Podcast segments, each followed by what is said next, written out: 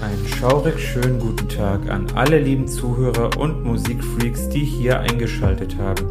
Ich bin Vadim, auch unter dem Pseudonym Psychobit bekannt und ich begrüße euch zu einer neuen Folge von Schattentöne, dem Underground Music Podcast. Ein schaurig schönes Hallo und herzlich willkommen zu einer neuen Folge von Schattentöne, dem Underground Music Podcast.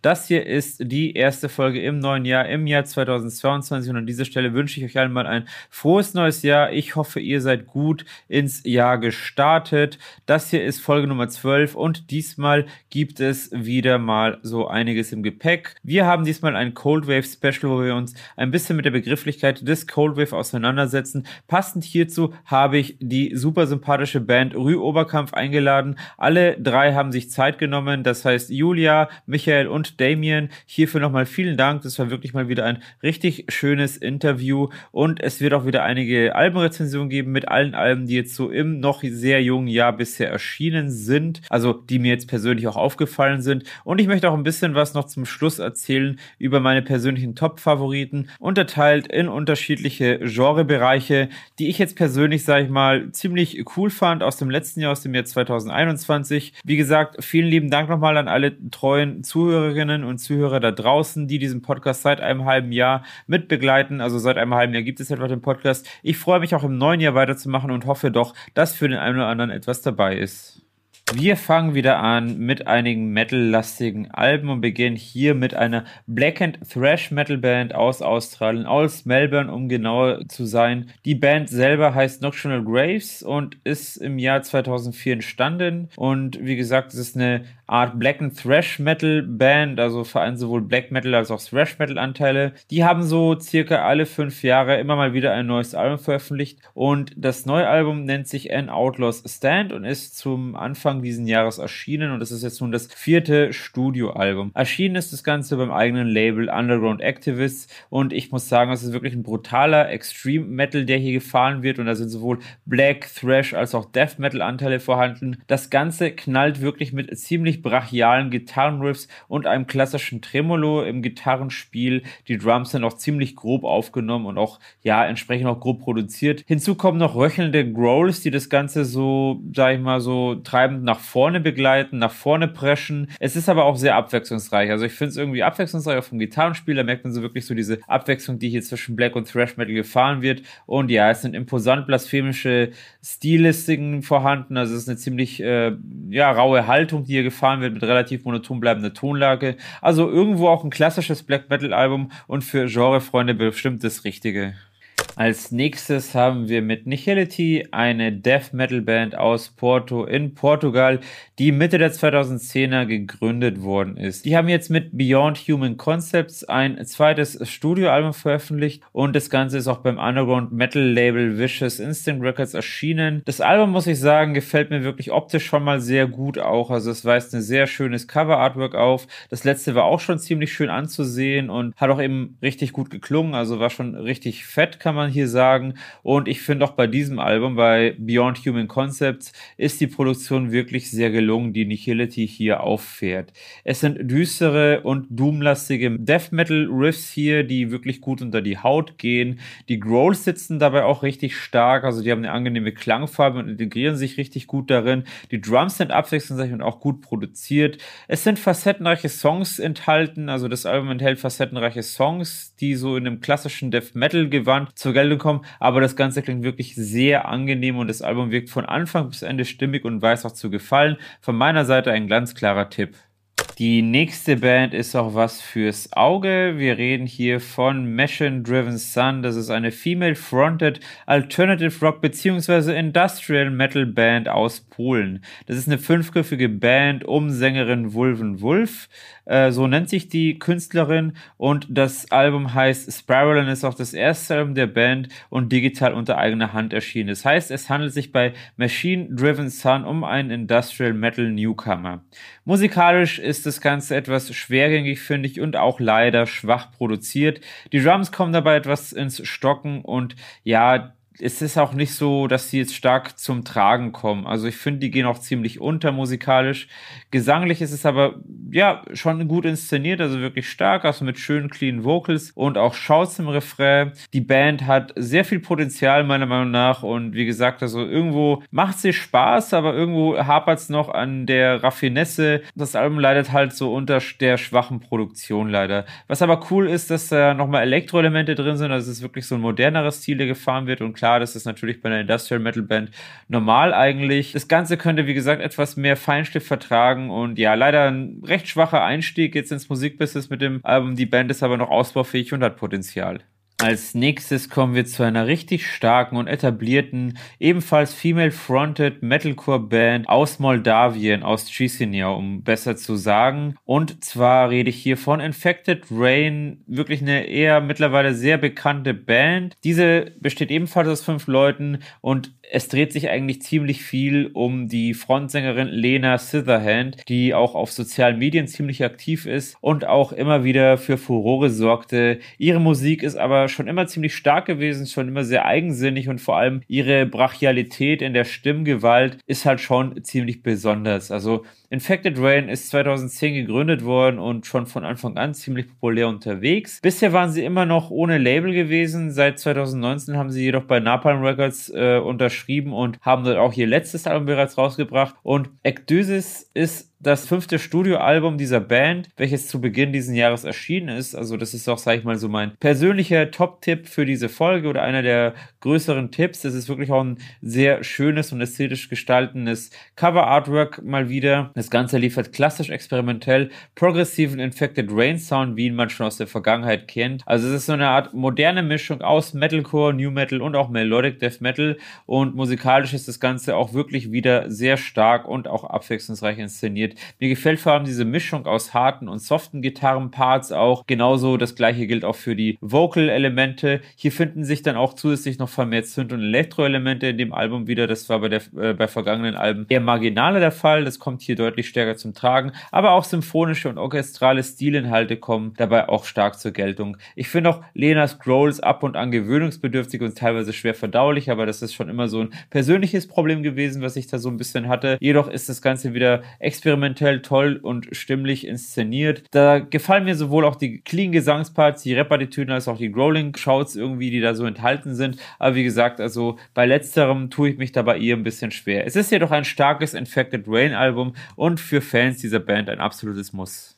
Die nächste Band kommt aus dem Bereich des Hardcore-Punks. Es ist eine italienische Band aus Rom, die sich Rake Off nennt und ebenfalls aus fünf Personen besteht. Diese veröffentlicht mit Observing Madness das nun zweite Studioalbum, nachdem sie davor ein Mini-Album noch dazwischen hatten und das Debütalbum ist 2017 erschienen. Das heißt, die Band hat sich jetzt mal fünf Jahre Zeit gelassen für ein neues Album und es ist auch beim eigenen Label diesmal erschienen bei Rake It Wreck. Also ziemlich passend zu Rake Off mit dem Namen. Äh, es ist ein knallharter Thrash Thrash-Punk, der hier gefahren wird, also knallharter Hardcore-Thrash, der von Anfang an kickt und sich auch langsam aufbäumt. Die Gitarrenriffs sind ziemlich stark und auch die Shows kommen gelungen zur Geltung. Die Thrash-Anteile kommen vor allem in den Gitarren-Soli auch zur Geltung, also ansonsten eher weniger. Es ist aggressiv düster, das Album, welches Hardcore-Herzen auch höher schlagen lässt, würde ich sagen. Also da kommt vor allem dieser Hardcore-Anteil besonders stark zur Geltung. Es ist eine fette Produktion, die gut in die Ohren geht, also wirklich so von Anfang an. Also ein kurzweiliges und starkes Album, welches auch Spaß macht gemacht. Ein guter musikalischer Aufstand in meinen Augen für diese Band und auch für dieses Jahr.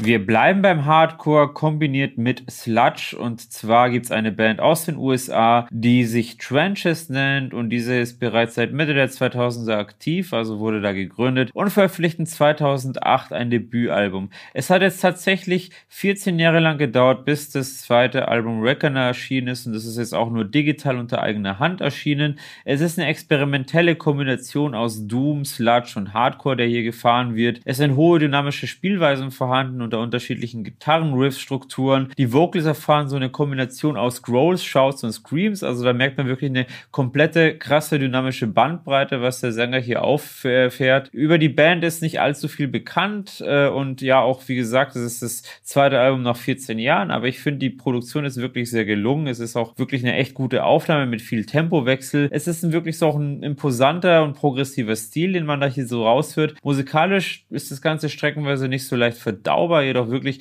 ziemlich imposant und kräftig in Szene gesetzt. Es gibt so ein Wechselspiel zwischen Hard und Soft. Das heißt, auch da ist wieder eine Abwechslung vorhanden. Das ist interessant und andersartig, finde ich. Also von meiner Seite ist das ein kleiner, guter Geheimtipp. Jetzt habe ich hier noch ein bisschen was Elektrolastiges. Ich fange hier an mit einer Harsh Elektro bzw. mit einem Elektro-Projekt aus Lima in Peru von Sinis Dama, so heißt der Künstler, gegründet. Nennt sich Disorder Faith und die haben jetzt hier ihr erstes Album rausgebracht mit dem Namen Fury und das ist auch unter eigener Hand und auch wieder nur rein digital erschienen. Das Ganze macht von Anfang an einen recht epischen Eindruck und knallt wirklich ab dem ersten Song Song. Hier bekommt man die volle klassische Elektro- bzw. Harsh-Elektro-Breite, auch so entsprechenden Aufbau, der da mit drin sind. Es sind grobe Sawtooth-Synths, die hier durch die Decke knallen in Kombination mit dicken Beats vorhanden. Also ab und an sind auch noch solche klassischen Sprachsamples mit drin, so wie aus Filmen heraus und so ein paar zischende Leads. Die Screams finde ich persönlich auf Dauer etwas anstrengend. Also da gibt es schon den ein oder anderen Harsh-Elektro-Künstler, der das ein bisschen einiger macht. Aber ja, es ist ein imposanter Auftakt eines neuen Projekts und mal schauen, wohin sich das Ganze entwickelt. Und zum Schluss habe ich noch eine Synthwave-Band, die dieses Genre auch ein bisschen mit definiert hat. Also wirklich ein populäres Synthwave oder auch teilweise Horrorrock-Projekt aus Orange County, California. Ich rede hier von Dance with the Dead. Das ist ein Duo, das sich zusammensetzt aus Justin Pointer und Tony Kim und ist bereits seit Anfang der 2010er aktiv. Die machten Synthwave von Beginn an auch mit populär, so wie zum Beispiel auch Perturbator oder Ghost. Und die veröffentlichen mit Driven to Mad Madness ihr nun fünftes Studioalbum mittlerweile. Also sind wir seit zehn Jahren auch mit Live-Shows dabei und haben regelmäßig immer was rausgebracht. Also wirklich eine ziemlich coole Band mit einer ziemlich abgefahrenen Show. Das Album diesmal ist auch wieder deutlich rockiger als vergangene Releases. Also der Synth-Anteil, da schraubt da ein bisschen zurück. Die Synth-Anlagen kommen sowohl grob als auch atmosphärisch zur Geltung, wenn sie dann mal so richtig durchkommen. Es ist mehr Verzerrung innerhalb der Basslines, also das Ganze klingt schon nicht mehr ganz so Synthwave-lastig, sondern so teilweise sogar ein bisschen so in Industrial ist da so mit drin und sind verspielte und epochal gehaltene Leads. Also das ist wirklich sehr interessant, wie das hier wieder zur Geltung gebracht ist und das nicht mal ganz so eingängig wie vergangene Releases, aber trotzdem ziemlich cool mit schroffen Gitarren. Die bekommen hier auch nochmal eine deutliche Präsenz. Es ist ein wirklich erneut schönes Album, kann man sagen das war's nun auch schon mit dem ersten Album-Reviews im neuen Jahr in Schattentöne. Folge Nummer 12. Diesmal hatte ich acht Alben und das Jahr ist ja auch noch relativ jung. Da braucht man sich nicht wundern, dass noch nicht allzu viel rausgekommen ist. Aber es bleibt spannend, denn wie gesagt, wir stehen erst am Anfang von einem neuen Jahr, von einem neuen Kapitel. Man kann auf jeden Fall gefasst sein, was noch kommt. Ich bin auf jeden Fall gespannt auf sehr, sehr viel Neues und Einzigartiges. Und bevor es zum Interview geht mit Rü Oberkampf, mit der super sympathischen und coolen Band aus München und Passau, möchte ich ein bisschen was über das Genre Cold Wave erzählen. Was ist denn eigentlich Cold Wave? Was ist das für ein Genre? Woher kommt es? Und wie ist die Musik eigentlich entstanden? Cold Wave ist die Bezeichnung für Musik, die aus dem Post-Punk der 80er Jahre stammt, deren Musik durch Einsatz von Synthesizern als kühl oder auch weniger lebhaft wahrgenommen wurde. Es gab ja so Bands wie Joy Division und The Cure, die ja irgendwo als Inspiration dienten, jedoch auch Kraftwerk, die rein mit Synthesizern agiert haben. Also man könnte fast sagen, dass Kraftwerk den Cold Wave mit maßgeblich beeinflusst und ins Leben gerufen haben. Unter anderem zum ersten Mal trat der Begriff hier jedoch in der britischen Wochenzeitung Sounds am 26. November 1977 auf, als das Titelbild von Kraftwerk, so von Ralf Hütter und Florian Schneider dargestellt worden ist und da eben drunter stand The Cold Wave Begins, so nach dem Motto. Und ja, dadurch ist so ein bisschen der Begriff entstanden. Auch Siouxsie and the Banshees, die ja doch ja tatsächlich mehr eine Post-Punk-Band sind, beschrieben ihre Musik 1977 als kalt, maschinenhaft und auch leidenschaftlich zugleich, was das Magazin Sounds ebenfalls als Goldwave verstand und damit auch diese Band in dieses Genre klassifizierte. Die Bezeichnung war vor allem in Frankreich im Zusammenhang mit dem Label New Rose Records sehr geläufig, jedoch gab es auch in den 80ern schon viele belgische und auch polnische Bands, die diese Musikrichtung weiter prägten. Also im Vergleich zum Post-Punk oder so, sag ich mal, ist das ganze Synthesizer-lastiger und im Vergleich zum klassischen Minimal Electro wie Kraftwerk ist das Ganze einfach viel melancholischer, viel düsterer und viel Post Postpunk orientierter. Und das verbindet so ein bisschen irgendwie diese Welten miteinander, den Postpunk und den Minimal Electro, wodurch so dieser Cold Wave Begriff und dieses Genre entstanden ist. Erste französische Bands zur damaligen Zeit waren Claire Obscure, Normaloy, Gerfroy, Asylum Party, Little Nemo, Trisomie 21 oder auch Opera Multistil. Des Weiteren impliziert Cold Wave auch Stilformen des Minimal Electro, wie gesagt, oder auch des Electro Wave, tatsächlich auch teilweise ein bisschen Dark Wave und neuerdings in der modernen Welt auch etwas Synthwave. Das heißt, Cold Wave weitet sich auch immer weiter aus. Der Begriff gilt auch weiterhin, sage ich mal, jetzt aber doch aus nicht so wirklich bekannt und so kaum und wenig geläufig. Also da hauptsächlich wirklich in Frankreich Anklang fand. Also auch hierzulande mittlerweile spricht man von Cold Wave vermehrt aufgrund diverser Labels und einer neuen Bewegung. Jedoch war das doch eher tatsächlich ein rein im Frankreich geläufiger Begriff. Erste außerfranzösische Bands, die diesen Stil prägten, waren jedoch Siglo XX, And Elver the Trees, Passion Noir oder auch Pink Turns Blue. Des Weiteren wurden Cold Wave Alben in erster Linie über Tapes und auch entsprechende Tape-Label vertrieben, wodurch so eine szeneeigene Tape-Kultur entstand. Also so reine Kassettenlabels, das war so ziemlich üblich im Cold Wave der 80er Jahre. In den 90ern und auch frühen 2000ern verlor diese Musikrichtung immer mehr an Bedeutung und verschwand dann irgendwann schließlich um die 2000er herum und es erschienen kaum noch nennenswerte Alben, also eigentlich nicht so gut wie gar nicht und erst mit Beginn der 2010er, also erst wirklich seit circa knapp über zehn Jahren entstand eine neue Bewegung vieler europäischer, jedoch auch nord- und südamerikanischer Künstler und Bands,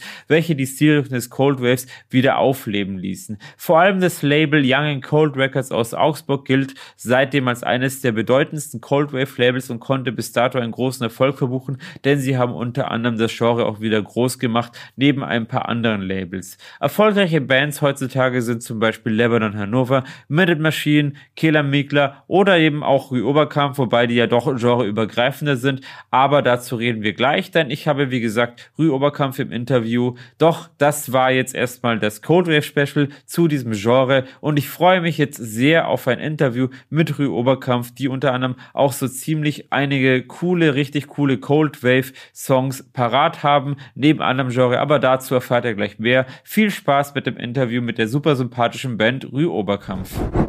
So, da wir bei Schattentöne Folge Nummer 12 heute ein Cold Wave Special haben, habe ich jetzt mal drei ganz besondere Gäste eingeladen und zwar niemand geringer als die Band Rue Oberkampf, die sich zusammensetzt aus Michael, Julia und Damien und sowohl in München als auch Passau ansässig sind. Also ich freue mich auf jeden Fall, dass ihr alle drei zusammen heute euch die Zeit genommen habt für dieses Podcast-Interview, denn ich habe mich sehr darauf gefreut, vor allem in Zusammenhang mit diesem Special wart ihr die Ersten, die mir da in den Sinn gekommen sind.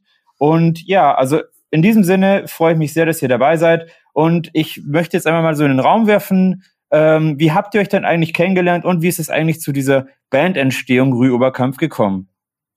Äh, ja, erstmal danke, dass wir dabei sein dürfen.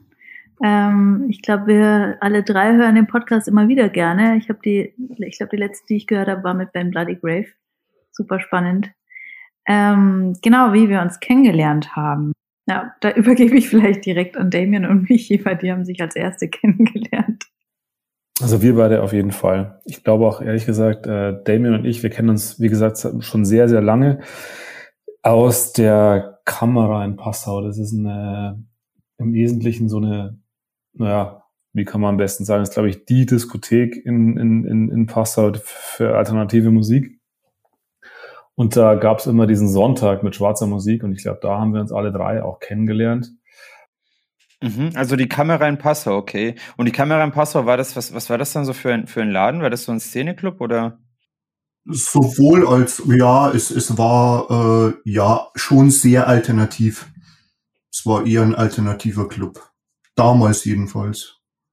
Und, und da gab's halt immer die Sonntage, das war halt, äh, ja, punkig, goth, grufti, genau. Mhm. Und wie alt wart ihr da ungefähr, wenn man fragen darf? Also wie lange ist das her? Ich glaube, ich bin das erste Mal mit 14 in die Kamera gegangen.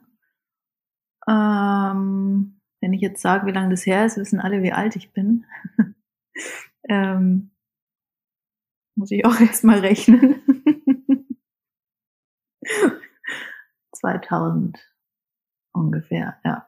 Mhm, mhm. Also schon, schon eigentlich eine gute Zeit her, also so über 20 Jahre. Also das ist ja wirklich schon viel passiert seitdem.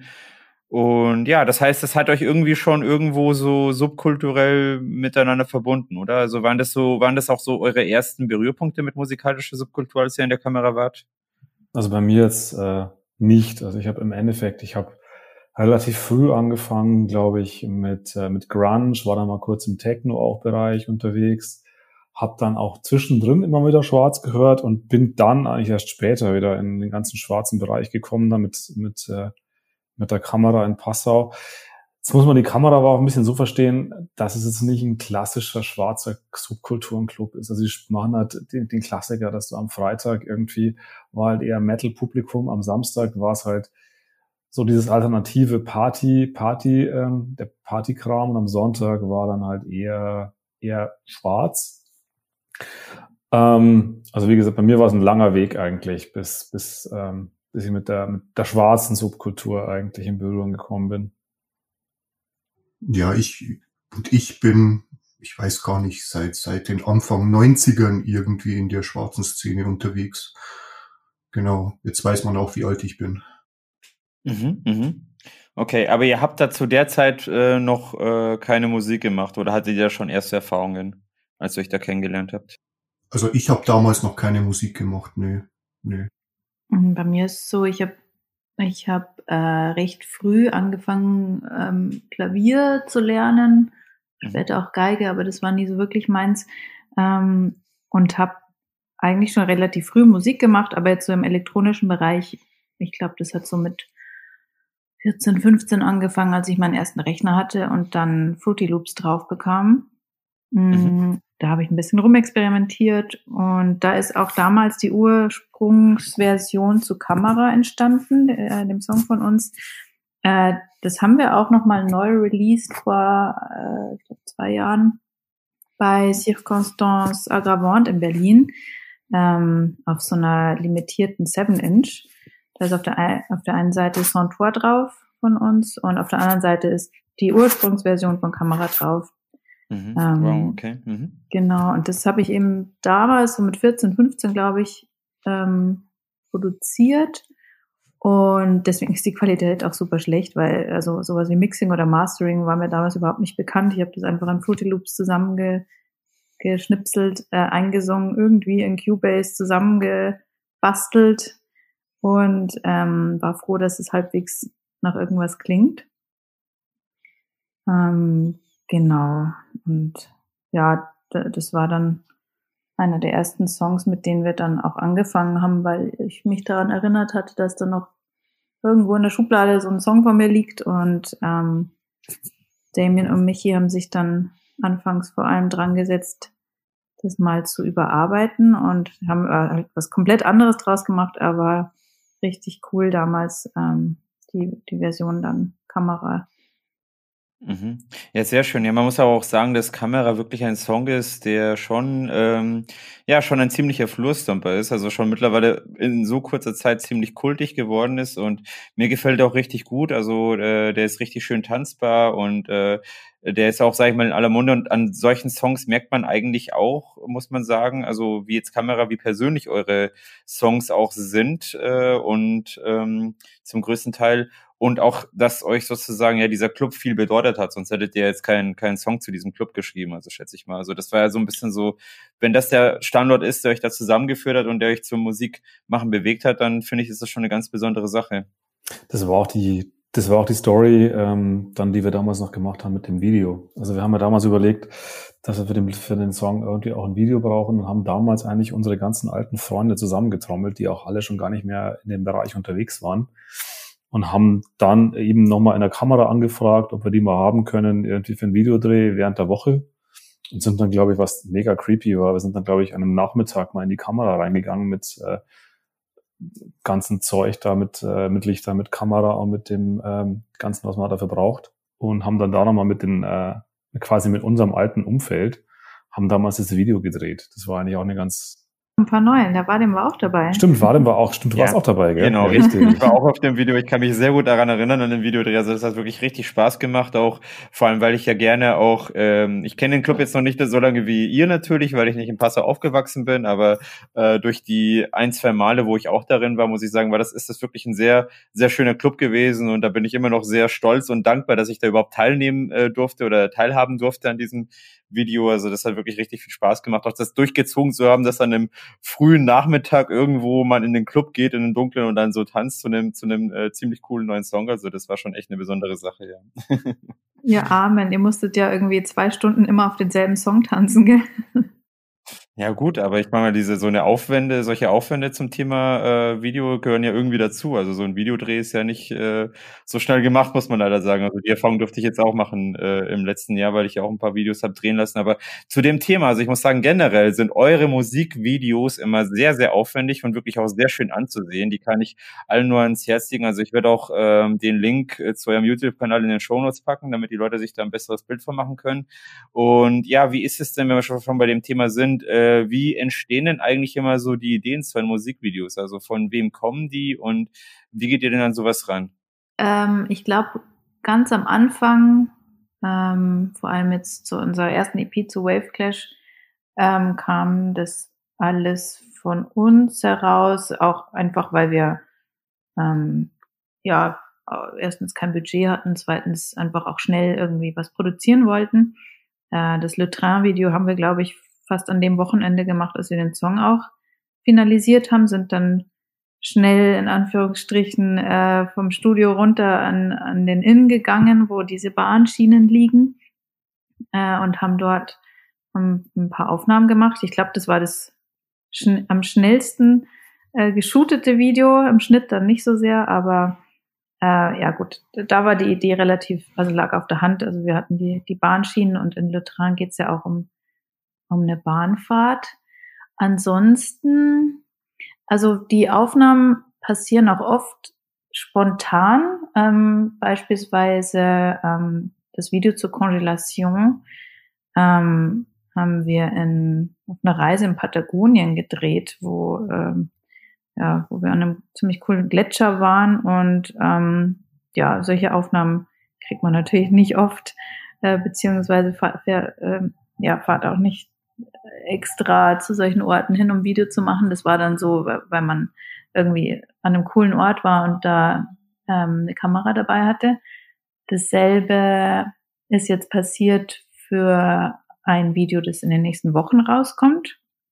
Ich verrate noch nicht ganz, wo wir es aufgenommen haben, aber das ist auch wieder so eine, äh, so eine ganz tolle Szenerie in der Natur, die unglaublich beeindruckend war und die, wo wir einfach die ähm, die Situation ausgenutzt haben für einen Song, der da ganz gut dazu passt. Ähm, genau, und wir haben dann, äh, ich glaube, ab Christoph Philipp auch angefangen, mit ähm, anderen Künstlern zusammenzuarbeiten für die Videos. Ähm, da fällt mir jetzt als erstes das Video zu Es versucht ein. Das hat eine Freundin von uns gedreht, die Dokumentarfilm ähm, studiert hat und eigentlich ziemlich verrückte äh, Dokumentarfilme macht. Ähm, also beispielsweise äh, hat sie sich mal, also ob das jetzt moralisch äh, verwerflich ist oder nicht, ähm, müssen die Zuhörer entscheiden, aber sie hat sich ein, ein lebendes Schwein gekauft und hat das dann begleitet, äh, den Prozess bis zur Schlachtung und auch Vermarktung. Und ähm, ja, also sie hatte mal recht tiefgreifende Themen in ihren äh, Dokumentarfilmen. Und es war super spannend, mit ihr da zusammenzuarbeiten. Ähm, genau, die hat auch ein Video zu unserem neuen Album gemacht. Das wird dann auch demnächst erscheinen. Immer noch die Story von, von Erst Versuch ganz gut, weil das war das Wochenende, wo wir als Band in, äh, in Antwerpen waren, weil wir eigentlich einen Gig gehabt hätten am Wave Tea Festival. Und äh, die Christina, also die, die Dokumentarfilmerin, hat da ums Eck gewohnt. Also sprich, da war schon geplant, okay, wir spielen da auf dem Festival. Und danach nehmen, machen wir quasi die, die Aufnahmen für das Video. Und dann war das ja quasi so, wir sind, glaube ich, gefühlte zwölf Stunden nach Antwerpen hochgefahren und haben dann da festgestellt, dass äh, Julia äh, die Stimme irgendwie verloren hat über eine Erkältung wahrscheinlich und konnten dann diesen Gig nicht spielen. Und dann war aber zumindest die gute, die gute Geschichte noch, dass wir zumindest dann da noch das Video drehen konnten, weil da musste man jetzt ja nicht singen. Aber. Wobei es auch super anstrengend war, weil ich einfach auch nichts sagen konnte. Also ich konnte einfach nicht kommunizieren während dem Dreh. Mhm. aber. Ja, vor allem, wenn man krank ist, ist man ja auch nicht gerade irgendwie in der fittesten Stimmung zu einem äh, Videodreh. Also das ist ja trotzdem eine Behinderung irgendwo, ja. Aber sieht man jetzt im Video nicht an, muss ich an der Stelle auch sagen. Also. Und ich glaube noch als letztes, also ich glaube noch, wenn man sagt, bei uns bei Videos, was ja wahrscheinlich nach, von nach außen immer spektakulär ist, das ist wahrscheinlich das von Negativraum. Das, das war wirklich dann, sehr spektakulär. Genau. Das war ja dann eine Kooperation mit, äh, mit einer ähm, Autorin, die wir kennen. Gucken wir mal, ob wir ein paar Locations finden und dann ähm, shooten wir da halt ein Video. Dann wird da wahrscheinlich ein, zwei Menschen da stehen, die halt die, die Kamera halten und dann schneidet man das und dann ist es fertig. Und das Ganze ist halt dann im laufenden Projekt immer größer geworden. Dann wurde es irgendwann mal die Kameraassistenten, dann wurde es irgendwann mal Schienen, auf denen die Kamera gefahren sind dann haben wir immer mehr Lokationen gemacht. Das Ding ist dann am Ende vom Tag auch im Aufwand äh, explodiert, ist aber immer noch, glaube ich, wahrscheinlich von uns das beste Video, was wir haben. Es hat einfach, ähm, war wahnsinnig schön, war eine wahnsinnig gute Erfahrung, das zu machen. Ähm, haben wir uns, glaube ich, alle nicht so aufwendig vorgestellt, wie es war. Aber ich glaube, wo wir auch alle mega zufrieden nach mit, mit, äh, mit dem Ergebnis sind, oder? Ja, ja. Es waren ja auch vier Drehorte, oder? Ja. Es waren vier Drehorte, es waren Einmal war es in Augsburg, haben wir in einem alten Gaswerk äh, gedreht. Dann haben wir in Passau im Wald gedreht. Äh, Dich, Damien, glaube ich, genau, stimmt. Dich, Damien haben wir im, in einem Im alten Kino, Kino, in, einem Kino, ja. in einem Kino gedreht. Und die Julia auf einem, auf einem alten verlassenen ähm, Parkdeck in München. Mhm. Es ist schon sehr faszinierend, wie viel äh, Aufwand man für so ein Vier-Minuten-Video äh, reinstecken kann. Also muss man wirklich auch sagen, also dafür, dass das am Ende nur ein paar Schnipsel davon dann übrig bleiben, die dann geschnitten werden, das ist wirklich, wirklich immer sehr aufregend, sowas. Und ja, aber jetzt zu dem Thema, was die Ideen angeht, oder woher nehmt ihr denn eigentlich die Inspiration äh, jetzt? Äh, ihr habt ja schon gesagt, auf Reisen habt ihr ja, sag ich mal, auch Spontanaufnahmen gemacht, aber beispielsweise ist mit diesen ganzen verschiedenen Drehorten, wie ist denn da die Idee entstanden, dass ihr das wirklich auf die Art und Weise macht? In dem Fall war es so eine, so eine Mischung aus äh, Konzeptarbeit von der Autorin, also Martina Kamrat ist es. Ähm, die hat sich einerseits eben das Konzept, die Geschichte dahinter überlegt. Ähm, und wir haben dann auch gemeinsam nach äh, Locations äh, ja, überlegt. Ähm, und haben die auch teilweise vorher abgeklappert, was auch nochmal so ein paar Tage in Anspruch genommen hat, äh, um uns das anzuschauen, um eine geeignete Stelle im Wald zu suchen und so. Ähm, und es hat sich dann gegenseitig an, eigentlich inspiriert. Also zum Beispiel dieses Gaswerk in Augsburg, das kannten wir schon von anderen Veranstaltungen. Äh, das wollten wir gern reinbringen. Das hat, daraus hat sie dann wieder Punkte aufgenommen für ihre Story. Und so hat sich das ganz gut gemeinsam entwickelt. Mhm, mh. Ja, sehr schön, sehr schön. Ja, ich sehe schon, ihr seid da wirklich auf jeden Fall immer sehr facettenreich unterwegs mit allem, was ihr macht, auch musikalisch.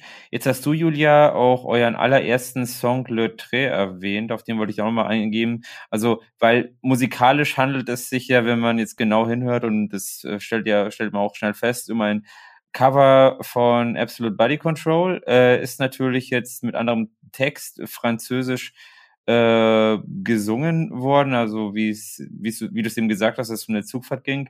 Warum ausgerechnet Absolute Body Control Cover? Warum habt ihr euch für diesen, für diesen musikalischen äh, Weg entschieden auf diese Art? Also, als wir beschlossen haben, wir würden gern zusammen ein, ein Musikprojekt, eine Band machen, ähm, war das so die erste Idee, dass es vielleicht am, am einfachsten ist, um überhaupt mal reinzukommen und zu gucken, wie können wir zusammenarbeiten, dass wir ein Cover machen. Und dann haben wir einfach äh, uns gegenseitig verschiedene Songs vorgeschlagen und ähm, der von Absolute Body Control war auch dabei. Und ich glaube, wir, wir waren gerade zu der Zeit alle so ein bisschen auf Minimal Trip, auf Wave, 80er auf jeden Fall. Und ähm, der Song ist ja relativ, ähm, ich will nicht sagen einfach, weil das klingt so abwertend, sondern äh, ja, minimalistisch. Es kann ja auch total schwer sein, was Gutes minimalistisch zu, äh, minimalistisches zu machen. Ähm, und gleichzeitig ja, ist der einfach total großartig und das äh, hat uns dann, glaube ich, alle, alle drei ziemlich schnell überzeugt, dass wir das versuchen wollen. Also wir haben dann sehr schnell herausgefunden, dass, dass das äh, ein Lied ist, äh, das, das wir äh, tatsächlich auch, auch gefühlsmäßig sehr gut covern könnten. Genau. Das ist auf jeden Fall ein sehr interessanter Ansatz zu sagen, okay, lasst uns gemeinsam Musik machen und als erstes suchen wir mal raus, welchen Song wir covern, anstatt gleich zu improvisieren. Also das höre ich jetzt auch selten, deswegen finde ich das sehr interessant, dass ihr gesagt habt, okay, ihr ähm, habt darauf aufgebaut, auf etwas schon Bestehendes, um euch musikalisch zu finden und was Eigenes dann weiter zu kreieren. Ähm, wie ist es denn überhaupt dazu gekommen, dass ihr gesagt habt, so, jetzt lasst uns eine Band gründen, jetzt lasst uns Rüoberkampf gründen und was bedeutet eigentlich Rüoberkampf für euch? Ich glaube, das Ganze hat angefangen, ähm, indem Damien und ich, glaube ich, beide unabhängig voneinander, getrennt voneinander, haben wir, glaube ich, angefangen, uns für analoge Synthesizer zu interessieren. Im Prinzip war es ja damals diese Phase, wo man sich gedacht hat, man hört diesen, man hört, damals war die, war die Phase, wo Minimal irgendwie in den Clubs recht äh, auf und runter gespielt wurde. Und da haben wir gedacht, es wäre mal ganz cool, sich mal selber zu informieren, wie wird denn sowas gemacht und äh, wie, wie läuft denn das mit dieser Synthesizer-Musik? Dann also haben wir uns eigentlich, glaube ich, beide auch mal ein, zwei Stück gekauft und sind dann irgendwann mal zu dem Punkt gekommen, okay, jetzt können wir mal gemeinsam jammen. Und ähm, dann hat eins das andere ergeben. Ähm, wie gesagt, Julia kam danach dazu. Ähm, Im Wesentlichen war aber, glaube ich, das der Einstieg. Also wir machen mittlerweile auch, ehrlich gesagt, nicht mehr so wahnsinnig viel mit, mit, mit analog. Aber ich glaube, der Einstieg war halt wirklich dieses, man hat mal so zwei Maschinen vor sich stehen, da kann man halt rumschrauben, da kann man was machen. Da verändert sich der Ton, da kann man mal gucken, was dabei rauskommen kann. Ich glaube, das war so für, für uns, glaube ich, so der Einstieg in das Ganze. Und dann hat sich halt irgendwie so hochentwickelt mit, man macht mal ein Cover, versucht erstmal, funktioniert es mit uns rein, wie wir zusammenarbeiten, versucht, funktioniert es auch mit, mit, mit dem Gesang, mit der, mit, mit einfach, es war eigentlich nur eine Bassline. Im Prinzip ist ja Latin eine Bassline, ein Schlagzeug und ein Gesang. Das ist nicht sehr viel mehr. Und wir wollten dann mal testen, A, passt das so für uns? Haben auch relativ, relativ schnell dann gesagt, okay, wenn wir schon Musik machen, dann machen wir es auch gleich mit visuell, also auch gleich, gleich mit einem Video dazu und dann gucken wir einfach mal, was dabei rauskommt.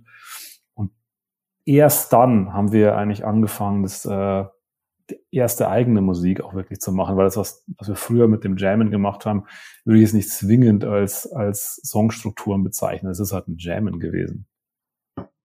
Es, es fing ja mehr oder weniger als Spaßprojekt an. Es war, waren ja irgendwie drei Leute, die, die, die zusammensaßen und gesagt haben, so ja, machen wir mal, ja. Mhm, mhm, interessant. Und was war dann, was waren dann so eure ersten musikalischen Einflüsse? Also, wieso habt ihr euch ausgeredet für diese Richtung entschieden, wenn ihr sagt, so vor allem diese Wave 80er Zeit, äh, was, was inspiriert euch genauso an, an dieser Richtung? Was waren denn da eure Einflüsse? Kann ich so genau sagen mit diesen Einflüssen, weil ich, wie gesagt, ich komme aus einem relativ diversen, diversen musikalischen Background. Ich habe wie gesagt, angefangen mit so äh, für mich Heldenbands wie No Twist, wie Daft Punk und bin dann eigentlich erst später über so Duff eigentlich in diese ganze Musikschiene reingekommen. Ich bin mir gar nicht mal so sicher. Ich glaube, wir, wir sind damals einfach relativ viel auch weggegangen. Ähm, waren damals auch schon in München und es war damals so diese Phase, wo dieser, dieser Minimal-Hype so ein bisschen da war, der halt jetzt noch ein bisschen da ist, aber auch nicht mehr so stark, wie er mal war. Und das hat man damals einfach total gern gehört. Und mit das ist auch, finde, für, ist auch für einen Einstieg eine nette Musikrichtung, weil es erstmal, es ist einfach zu machen, es ist schwer daraus was wirklich Gutes zu machen, aber es ist, glaube ich, einfach mal einzusteigen. Um, ähm, ich glaube, wir, ich weiß nicht, ich hatte jetzt keine musikalischen Vorbilder, jedenfalls bei den ersten Sachen, die, die wir gemacht haben. Ich meine, natürlich so, so, so, man kennt die ganzen Wave-Klassiker, jetzt, jetzt auch Absolute Body Control oder, oder Boytronic, Soft Cell, wie sie alle heißen. Aber, aber, also ich, ich persönlich habe jetzt nicht großartig drüber nachgedacht, was mich jetzt beeinflussen könnte.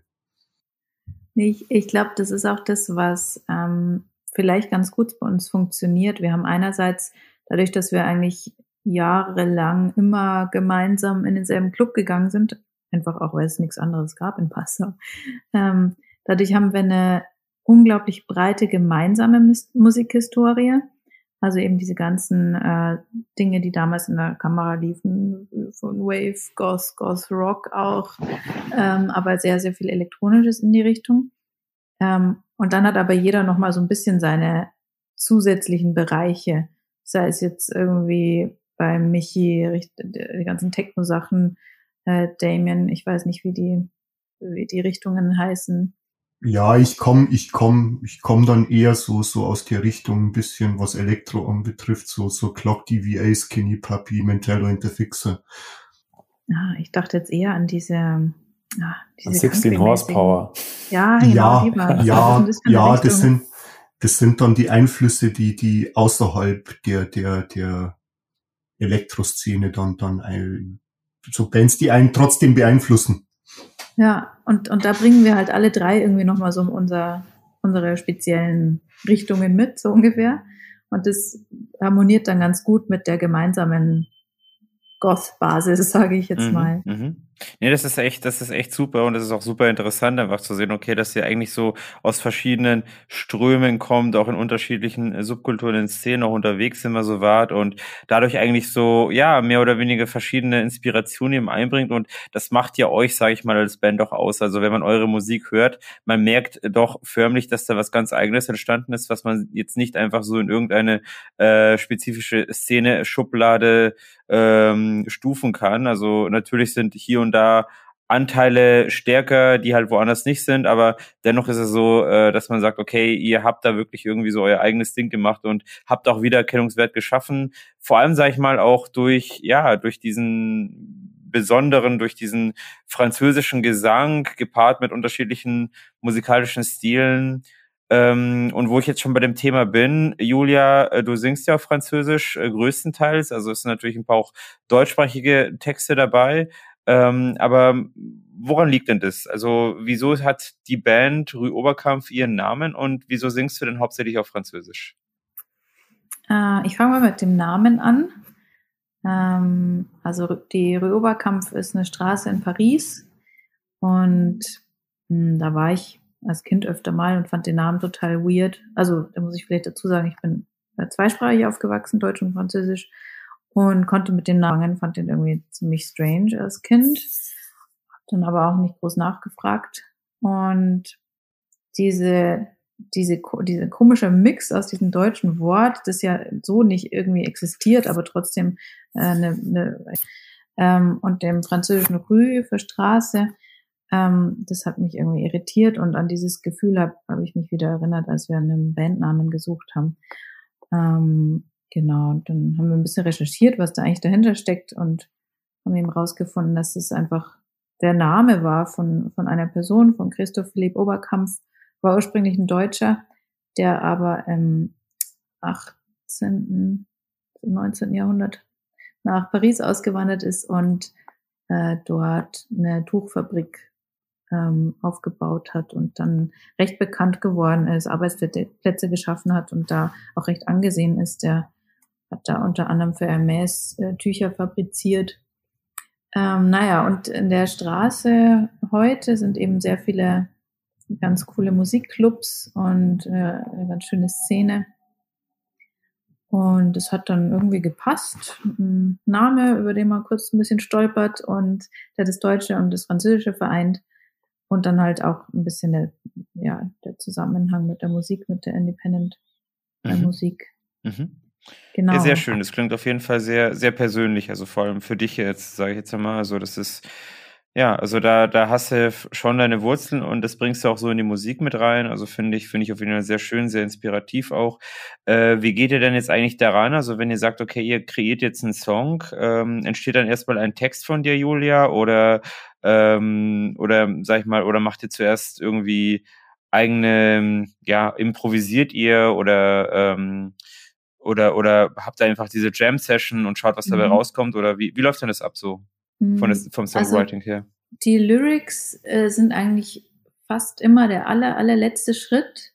Und ich muss auch sagen, ich sehe mich eher als Musikerin als als äh, Lyrikerin oder Texteschreiberin. Ähm, das wird jetzt langsam besser. Inzwischen macht es mir auch Spaß. Und äh, auf dem neuen Album haben wir auch zu dritt an Texten gearbeitet, was sehr cool war.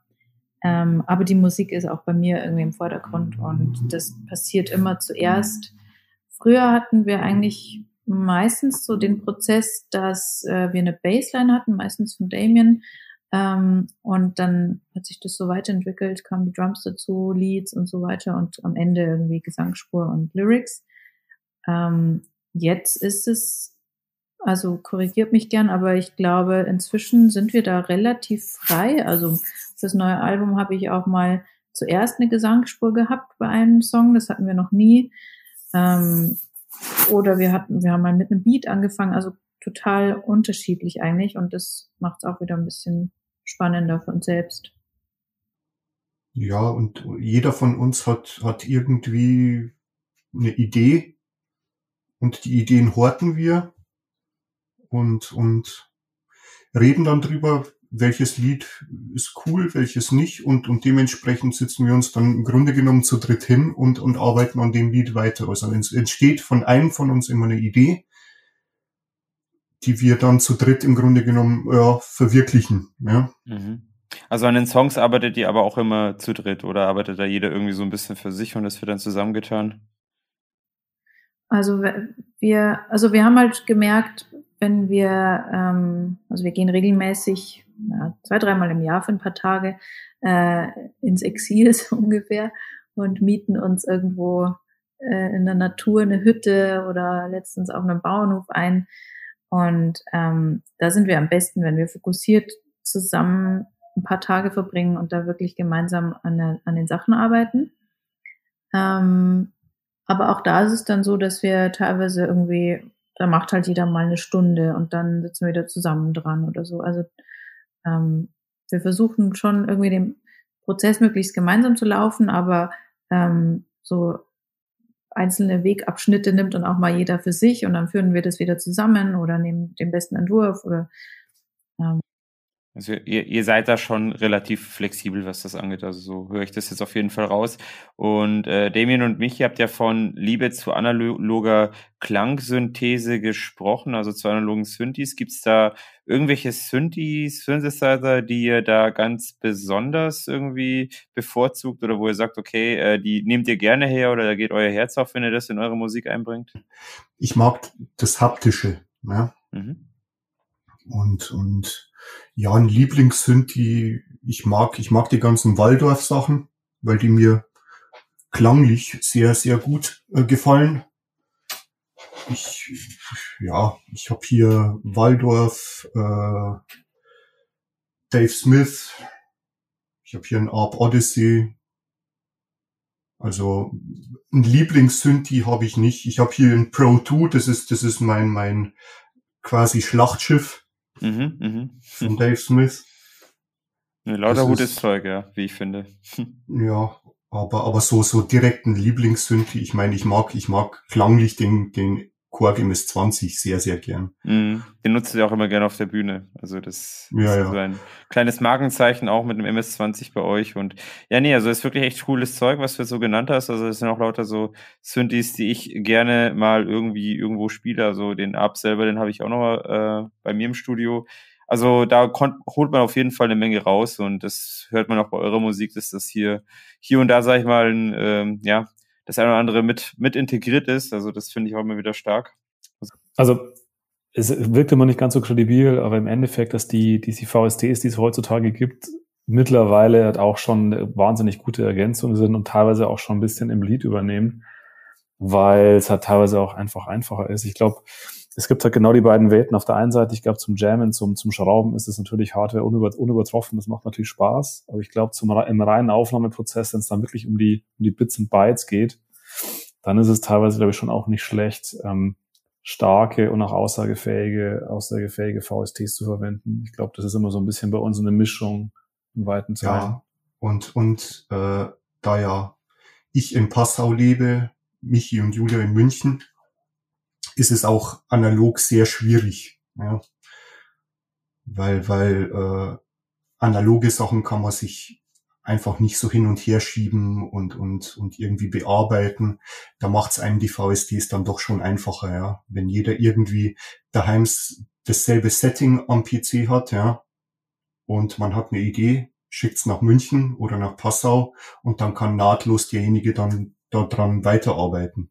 Und ich, und ich glaube, was bei uns auch produktionstechnisch einfach die Herausforderung ist, dass wir ähm, kurzer, kurzer Nerd-Ausflug, dass wir unglaublich lang im MIDI bleiben. Also wir, wir, ähm, wir ändern eigentlich die, die Töne ändern wir eigentlich bis zum Ende noch. Also das ist nicht so, das ist, bei uns ist nicht so, dass wir quasi eine Bassline aufnehmen und die dann bis zum Ende durchziehen, sondern meistens, wenn wir sie dann hochbauen, im Lied einbauen und dann mit verschiedenen anderen Instrumenten kombinieren, dann ändern wir auch nochmal die Klangfarben. Also im Prinzip, wir, wir sind eigentlich erst relativ spät, legen wir uns eigentlich wirklich fest, welchen Klang jetzt wir genau auf welcher Spur nehmen. Und das macht's halt, das macht's halt teilweise auch schwer, jetzt großflächig Hardware zu verwenden. Das denke ich mal auf jeden Fall. Und ich bin ehrlich gesagt auch ein äh, Freund davon, dass man einfach das Beste aus allen Wel Welten irgendwie verwendet, um einfach äh, starke Songs zu produzieren und ähm, lieber zwei, dreimal drüber nachgedacht, bevor man das einfach mal so äh, raushaut. Und von daher, ja, von daher kann ich diesen Zug auf jeden Fall gut verstehen. Vor allem das mit den MIDI-Geschichten macht auf jeden Fall Sinn, zu sagen, okay, äh, wo stehen wir eigentlich gerade, wo wollen wir hin, weil da ist immer noch alles abänderbar.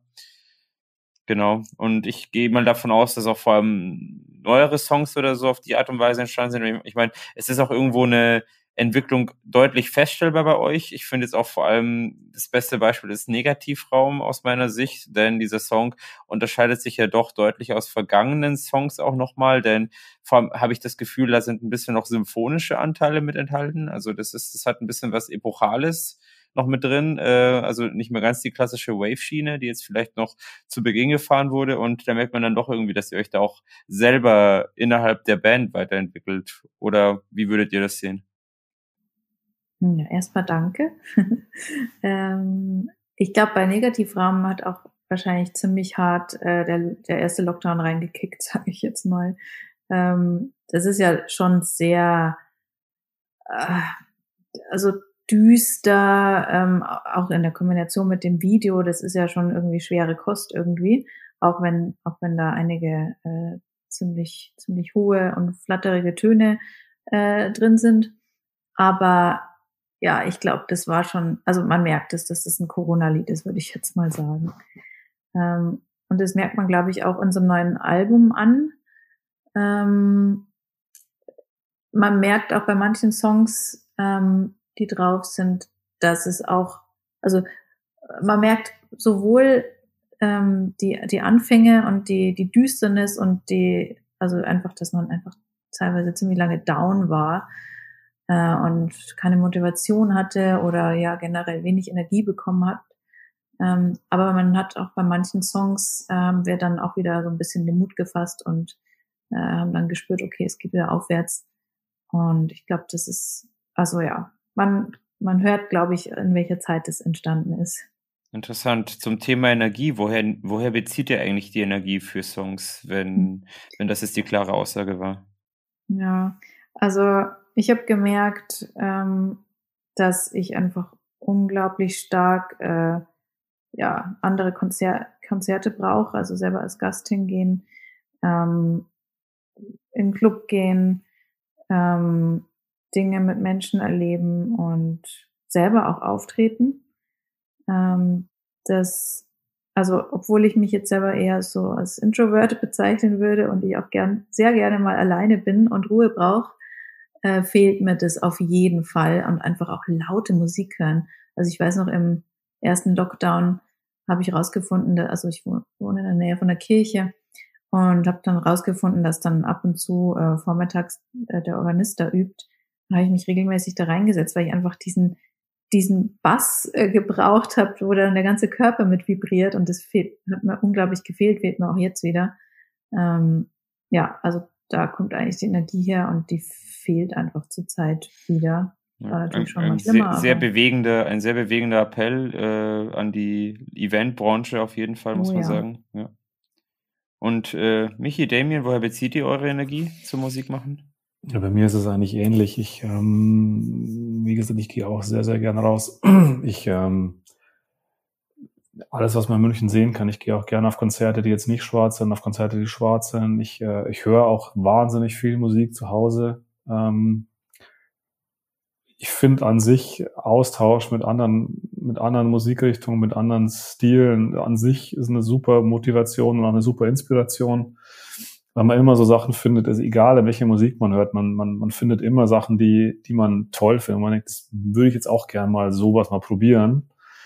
Und ähm, ich glaube, das ist sich, sich ganz, ganz tief einlassen auf Musik, ist ähm, schon was, was, was Motivation baut, und was dann, glaube ich, auch in der, in der Corona-Phase, was jetzt auch wieder angesprochen wurde, was dann, dann trotzdem immer wieder, immer wieder motiviert. Weil im Prinzip am Ende vom Tag ist es dann schon immer so, dass es schon was Tolles ist, was man da macht. Und ja auch was Tolles ist, was man da machen darf. Und ähm, ja, ich glaube, das ist schon Haupttreiber. Also soziale Interaktion, Kon Interaktion mit Konzerten, mit Freunden, ähm, generell sich mit Sachen beschäftigen. Ich glaube generell was zu lesen, was zu was zu hören. Ich glaube, das ist so der so der Haupttrigger bei mir. Ja, so so den eigenen Horizont ein bisschen erweitern auch, weil dadurch, dass man dass man ja die letzte Zeit ein bisschen mehr Zeit hatte, hatte man auch ein bisschen mehr Zeit irgendwie jedenfalls bei mir andere Musikrichtungen oder oder bei mir war es so, dass dass ich äh, auch auch andere Leute kennengelernt habe, die die komplett andere Musik machen, ja, und und da allein schon die Kommunikation mit den Leuten, wie wie andere äh, Leute an an die Musik rangehen oder was was die mit ihrer Musik vermitteln wollen oder wie die die Musik fühlen, ist schon schon äh, war für mich jedenfalls so so so ein Motivationsschub auch, um um auch seinen Horizont auch ein bisschen zu erweitern, ja. Wie ist es bei dir? Du warst ja vor Corona auch irgendwie gefühlt jedes Wochenende äh, auf irgendeinem Festival oder, oder Konzert, oder? ja, nett, dass du den Ball zu mir wirfst. Also ja, tatsächlich war das eine sehr actionreiche Zeit, würde ich jetzt auch sagen. So vor allem äh, die Zeit von 19, äh, 19 sage ich schon, von 2016 bis von 1994 bis 96. ich meinte 2019, dachte ich, habe ich mit 19 angefangen. Ja, aber von 2016 bis 2019, das war wirklich eine schon eine sehr äh, exzessive Konzert- und Festivalzeit, muss ich sagen. Irgendwo, ähm, ja, ich habe es auch durchaus immer wieder genossen und äh, ja, also vor allem 2019 war, glaube ich, auch das extremste Jahr, was das anging, auch von meiner Seite. Mhm auch was äh, Live-Auftritte anging und so. Und ich merkte aber tatsächlich, und das klingt jetzt komisch, dass ich irgendwie zum Jahresende ein wenig ausgebrannt war, also zum Ende 2019. Ja. Und eigentlich hatte ich dann ursprünglich sowieso vor, äh, 2020 ein bisschen auf die Bremse zu treten und irgendwie wurde die Bremse vom Zeitgeschehen her, äh, wurde gleich die Handbremse gezogen, anstatt dass ich nur ein bisschen auf die Bremse trete, muss ich ja. sagen. Und ja, das hat mir, ja, ich sage mal, da ist ein bisschen was zusammengekommen. Ähm, also so krass wollte ich es jetzt eigentlich nicht, äh, wie das letzte Jahr oder wie 2020 dann äh, gestaltet worden ist. Aber auf der anderen Seite ist es halt so gewesen, wo ich sage, hey, ich genieße jetzt auch jede mögliche Show. Da habe jetzt auch in diesen ganzen Sommerkonzerten, in diesen äh, Sitzkonzerten jede Show genossen und auch wo ich euch mal da beim Olympiapark sehen konnte, da auf der auf der äh, Außenbühne. Das fand ich wunderschön, so im Jahr 2020. Also das, äh, da weiß ich auf jeden Fall, dass dieser Track Negativraum, der war ja noch gar nicht draußen, der hat mich da richtig geflasht, als ihr den da live gebracht habt äh, zum ersten Mal. Also da ging eine Energie, um auf das Wort zurückzukommen, eine Energie von euch aus, äh, die mir besonders viel Freude bereitet hat. Also das, äh, das war ziemlich epochal auf jeden Fall. Ähm, genau. Und ähm, ja, also ich muss sagen, ich vermisse jetzt doch äh, Konzerte auch sehr. Äh, ich beziehe aber auch, muss ich sagen, Energie zum Musikmachen auch aus anderen Medien. Also jetzt nicht nur rein aus der äh, von, von, von anderen Musikern oder auch von anderen ähm, ähm, Künstlern oder, ähm, oder auch von, ja, was ich dann so höre, sondern ich erzähle ja irgendwo in meinem, in meinem Bereich erzähle ich ja irgendwie so äh, Stories, irgendwelche so fiktiven Geschichten auch mit meiner Musik und die beziehe ich teilweise, da beziehe ich Inspiration teilweise aus anderen Medien auch oder auch aus den ja, gewissen Geschehnissen, die sonst noch so passieren. Aber genau, also es ist auf jeden Fall für mich auch eine sehr wichtige Sache, dass äh, Konzerte wieder stattfinden, weil ich gehe natürlich auch sehr gerne auf Konzerte und Festivals nach wie vor und würde mich auf jeden Fall freuen, wenn das dann doch wieder ein bisschen ja besser vonstatten geht, genau, um auf deine Frage hin zurückzukommen. Genau, aber ja, nett, dass du auch mich gefragt hast, wie ich dazu stehe. Also das befürworte ich auf jeden Fall auch sehr. Wie gesagt, für mich war das gerade echt sehr bewegend, ein, ein sehr bewegender Appell von eurer Seite an die Eventbranche, denn daran sieht man, und das kann man auch den Schattentöne-Hörern sagen, daran sieht man, wie wichtig es auch ist, sage ich mal, dass es irgendwie, dass da was geht, weil, weil als Musiker, ich meine, es gibt Musiker, ja, die können vielleicht nur für sich allein im Keller was gestalten und immer mal wieder einen Song droppen, droppen aber es gibt einfach Musiker, die brauchen einfach die Bühne und ähm, wenn da einfach die Inspiration nicht da ist, dann fehlt auch irgendwo die Motivation und das ist einfach schade, weil ähm, dadurch, sag ich mal, ja, es, es, es bleibt einfach viel auf der Strecke hängen und das ist einfach dann schade, ja, das stimmt, ja. Und das haben wir auch, das haben wir zum Beispiel auch ganz, gerade bei uns relativ, relativ hart gemerkt, dass wir irgendwie, als die Corona-Phase angefangen hat, ähm, Gut, mal abgesehen davon, ich glaube, uns hätte 2020 von den Konzerten sowieso umgebracht. Hätten wir die alle spielen müssen, die wir da, die wir da hatten. Das war jetzt im Nachhinein noch gar nicht mal. Es war nicht nur negativ, aber, aber ich sag mal so, wir hatten dann auch lange Zeit mal die Fragen mit, ähm, macht ihr ein Streaming-Konzert? Also macht ihr quasi auch wirklich ähm, zu Hause und streamt da mal in die, in die weite Welt hinaus. Wir haben auch lange überlegt. Ich glaube, das Problem ist, es hängt halt extrem an der Musikform ab. Ich glaube, wenn man Jazz macht und gewohnt ist, generell vor sitzendem Publikum zu spielen, die, die, die einzelnen Zwischentöne hören, die, die Solos hören, die sowas an, wegen sowas auch da sind. Ich glaube, dann funktioniert das, aber ich glaube, bei uns funktioniert die Musik, die wir machen und funktioniert halt einfach nicht in Streaming. Deswegen haben wir es, glaube ich, auch nie wirklich gemacht, außer jetzt, gut, also jetzt einmal in, in Berlin, aber das war ehrlich gesagt auch nicht ein ganz klassisches Streaming-Konzert. Aber ich glaube, die, die Art und Weise, wie wir auch live verstehen, also wie wir als Band auch live performen, ist, glaube ich, nicht zwingend dafür da, um sie jetzt in den Rechner rein zu streamen. Das ist, ich finde immer noch jeden, der es gemacht hat, total super, weil es im Endeffekt dann für die Szene trotzdem was getan hat. Aber ich glaube, das funktioniert bei uns einfach nicht. Das ist, ähm, da, da machen wir nicht, nicht die Musik da, dafür, da sind wir das ist bei uns ein anderes Live-Erlebnis, glaube ich, wenn man uns normal sieht. Ich glaube, das ist, das ist nicht nachbildbar im Netz. Das unterschreibe ich äh, sehr gerne, denn ich finde auch, dass diese Interaktion mit dem Publikum etwas ist, äh, was für einen selbst als Musiker schon auch sehr wichtig ist, wenn man live auftritt. Also ähm, ich selber habe auch mit dem Gedanken schon mal gespielt und mir wurde es auch irgendwie nahegelegt zu sagen, hey, mach doch mal ein Live- und Online-Konzert ähm, spricht ja ehrlich gesagt auch nichts dagegen. Ich sehe ehrlich gesagt auch einen recht hohen technischen Aufwand, nachdem ich mich damit auseinandergesetzt habe, dass das auch nichts ist, was du dir einfach so aus der Hand schüttelst, wenn du es richtig machen willst und wenn du eine gute Audioqualität haben willst dabei. Das heißt, das kommt halt auch noch mit äh, on top dazu. Aber dann fragst du dich auch wieder, für wen machst du denn das denn? Denn dann ist es natürlich so, dann würdest du das vielleicht einstellen und dann hast du vielleicht so, ähm, was weiß ich, vielleicht zehn Zuschauer, wobei dann immer wieder ein, zwei abspringen, dann hast du auf einmal vielleicht nur ganz wenige, dann wieder auf einmal mehr und so und die droppen dann einfach nur so rein und dann gehen sie wieder raus und so äh, für paar Sekunden. Also das ist natürlich irgendwie was gefühlt nichts halbes und nichts Ganzes. Und so, wenn du ein stehendes oder ein tanzendes Publikum vor dir äh, hast, dann weißt du auf jeden Fall, wo du dran bist und wie du ankommst. Und das kannst du, glaube ich, mal online auch gar nicht abschätzen. Und das finde ich auch ehrlich gesagt etwas schade auf diese Art und Weise, ja. Wir hatten, wir hatten ein Konzert gespielt, glaube ich, in 2020. Ähm, und das hatten wir gespielt vor sitzendem, maskiertem Publikum. Das war irgendwie, ich, ich glaube, ich weiß nicht, wie es, wie es, wie es, euch gegangen ist. Ich glaube, es war für mich die, die, die krasseste musikalische Erfahrung, glaube ich, in der Phase, weil wenn dann auf der einen Seite, wenn Leute vor einem sitzen mit Abstand und man auch deren Gesichtszüge nicht mehr mehr sieht, also es war wichtig, das zu machen. Wie gesagt, Leute haben sich alle gefreut, war auch, war auch, war auch gut, das mal zu machen. Aber ich glaube, das ist halt der Punkt, der, der ist halt schwierig, sowohl für die, für die Leute, die sich ein Konzert anschauen, als auch für die Künstler. Weil, du redest vom Auftritt auf, auf dem Katzenclub 2020, oder? Kann nee, ich rede, ich rede von Mannheim. Wir haben Mannheim. Mannheim okay. Im Katzenclub, glaube ich, war bei uns zumindest, ich glaube, bei, bei dir war, wie war es denn bei dir? War bei dir äh, schon, schon Maske? Bei uns war, glaube ich, noch keine Maske. Ich glaube schon. Ich bin mir nicht sicher. Ich glaube auch, dass das Katzenclub, dass die da mit, das mit eingeführt hatten, dass wenn man da, auch wenn man sitzt, dass man die Maske trägt. Aber das genau, weil das mir noch eingefallen ist und ich dachte, dass du daraufhin weißt, aber in Mannheim war das auch okay. Mhm.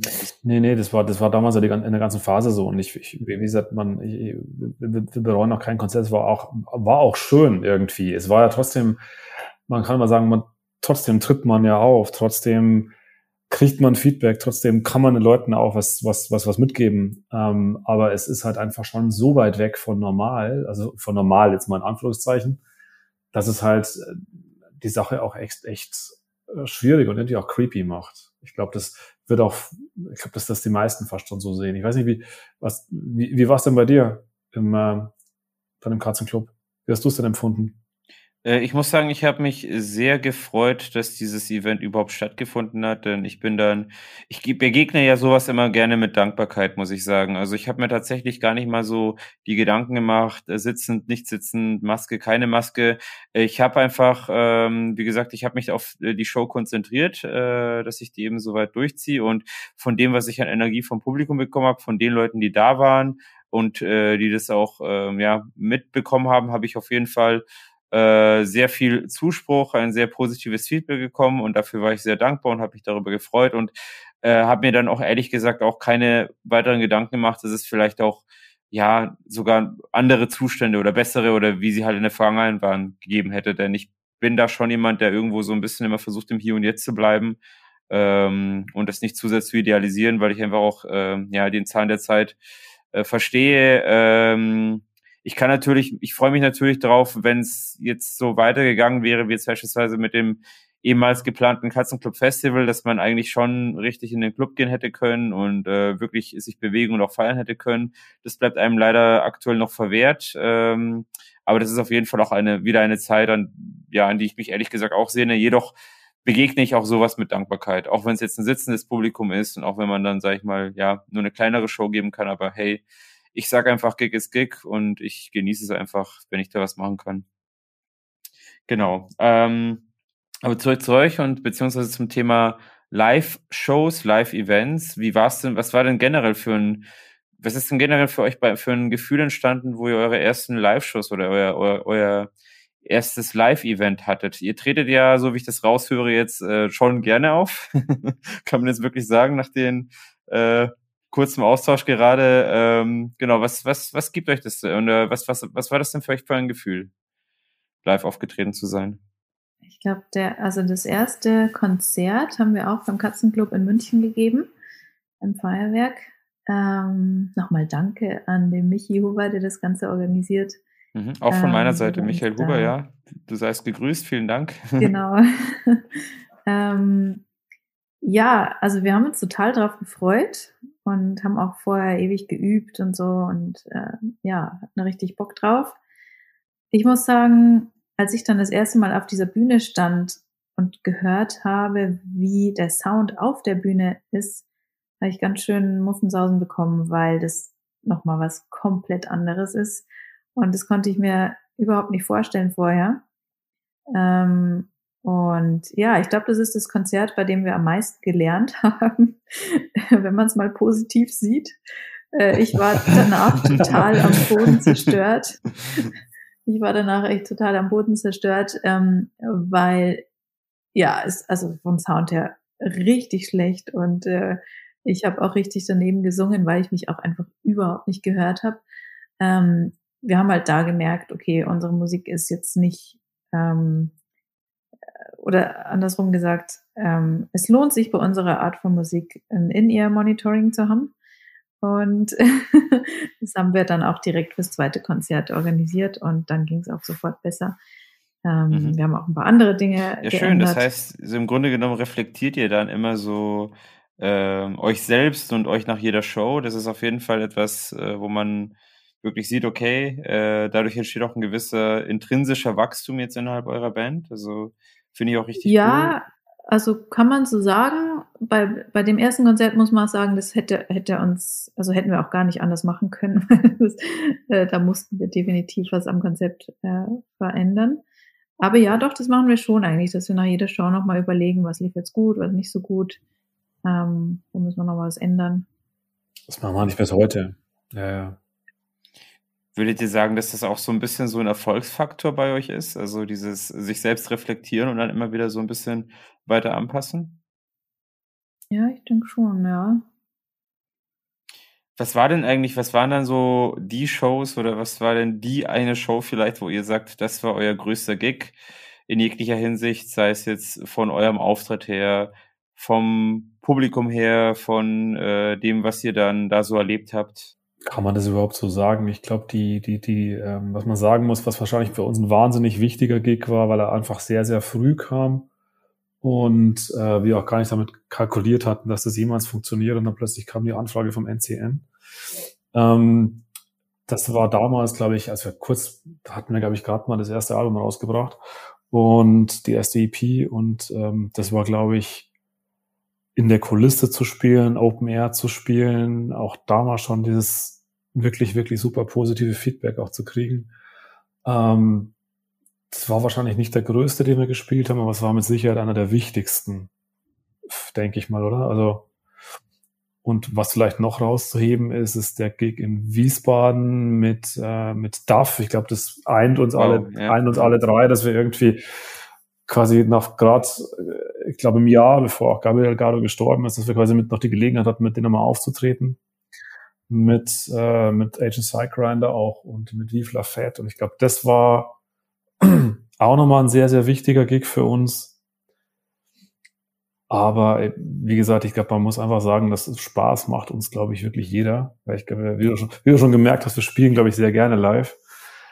Ähm, aber es gibt schon so ein paar, die halt einfach aber es gibt da schon ein paar, danke erstmal. Äh, aber es gibt schon so ein paar, die, glaube ich, Weichen gestellt haben bei uns, die irgendwie, wo es dann einfach danach anders weitergelaufen ist, als es vorher angefangen hat. Und ich glaube, NCN war definitiv so einer und ich glaube auch ähm, Wiesbaden war auch so ein Gig. Was auch richtig im Gedächtnis bleibt, ist irgendwie das erste Konzert, wo man dann zum ersten Mal jemanden mitsingen sieht oder so. Das äh, war ja auch nicht irgendwie von Anfang an da, weil wir noch gar nicht so bekannt waren. Aber wenn du dann irgendwann mal merkst, hey, Moment mal, da singt irgendwie jemand mit und nicht nur irgendwie kalt so kalt, sondern auch mal, weiß ich nicht, französische Texte. Ähm, das ist natürlich schon ein tolles Gefühl.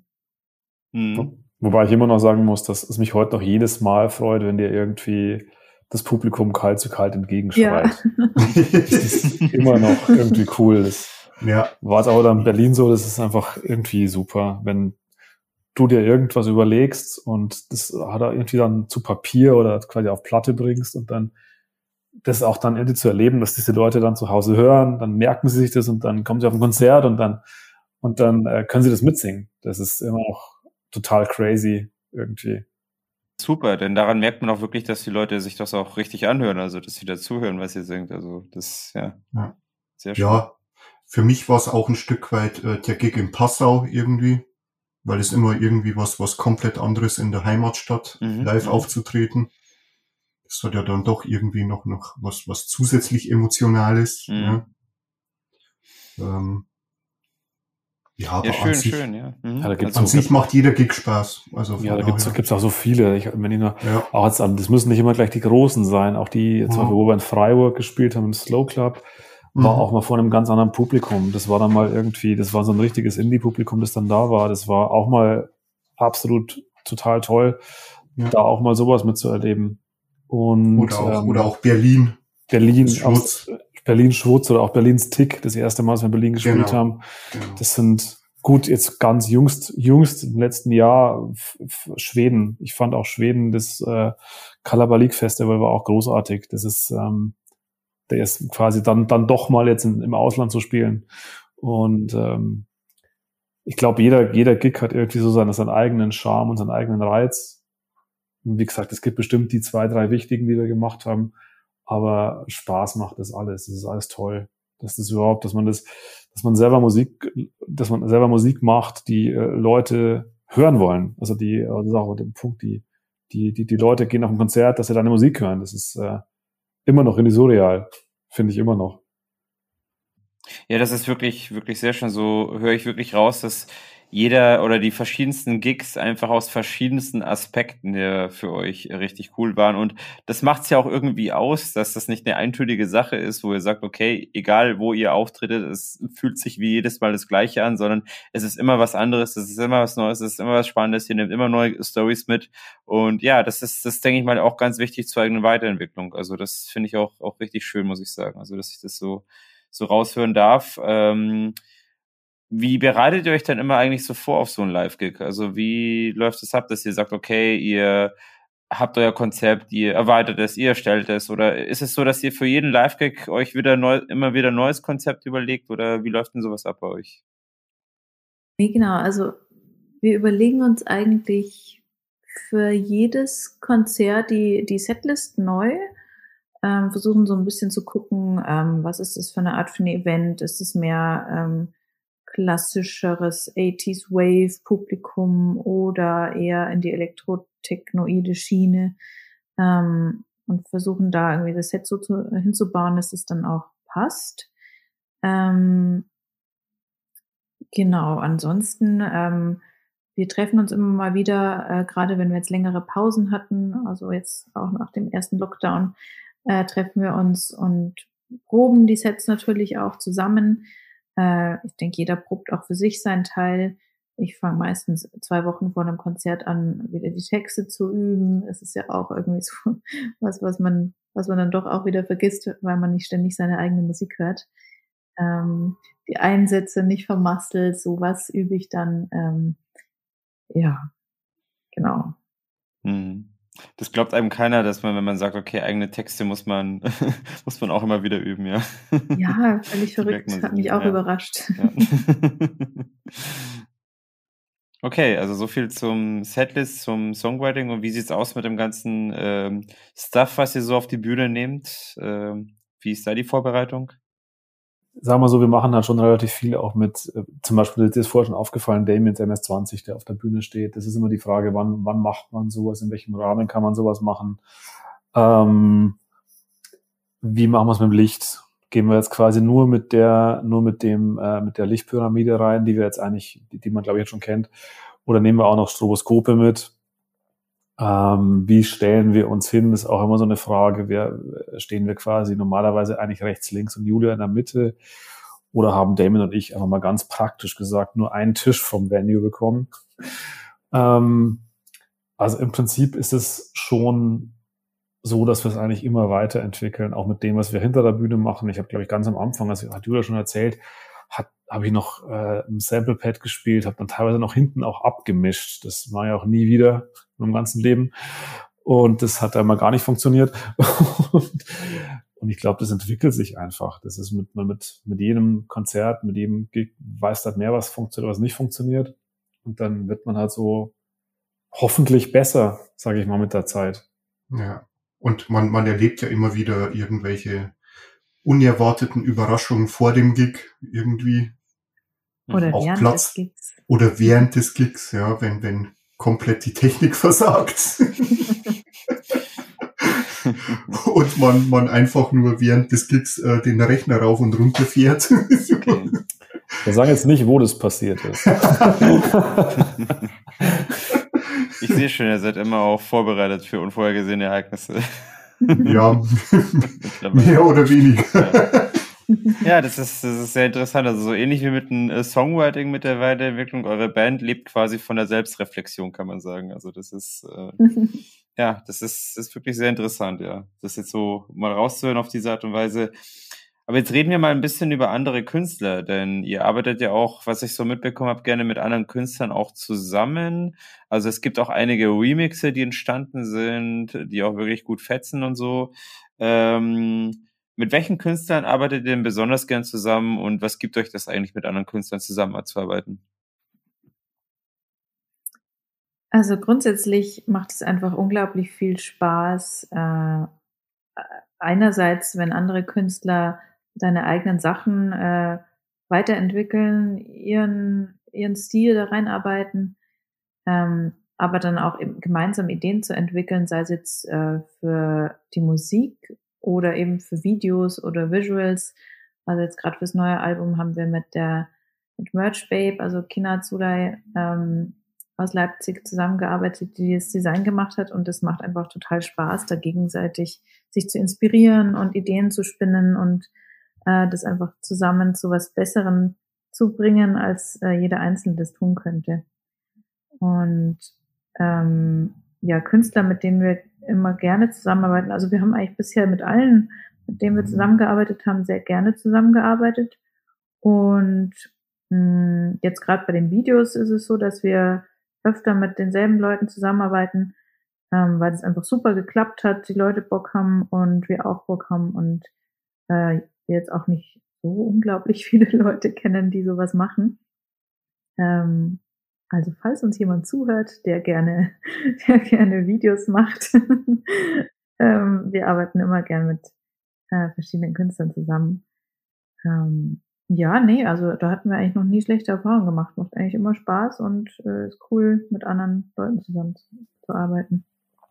Ja, macht immer, eigentlich, das ist immer, immer was Neues, dass man da auch baut. Das haben wir jetzt nächstes Wochenende, weiß ich mal, da wann der Podcast rauskommt, haben wir jetzt auch das, die erste, das erste Mal die Erfahrung, wirklich mit einem anderen Künstler auch zusammen mal Musik zu machen.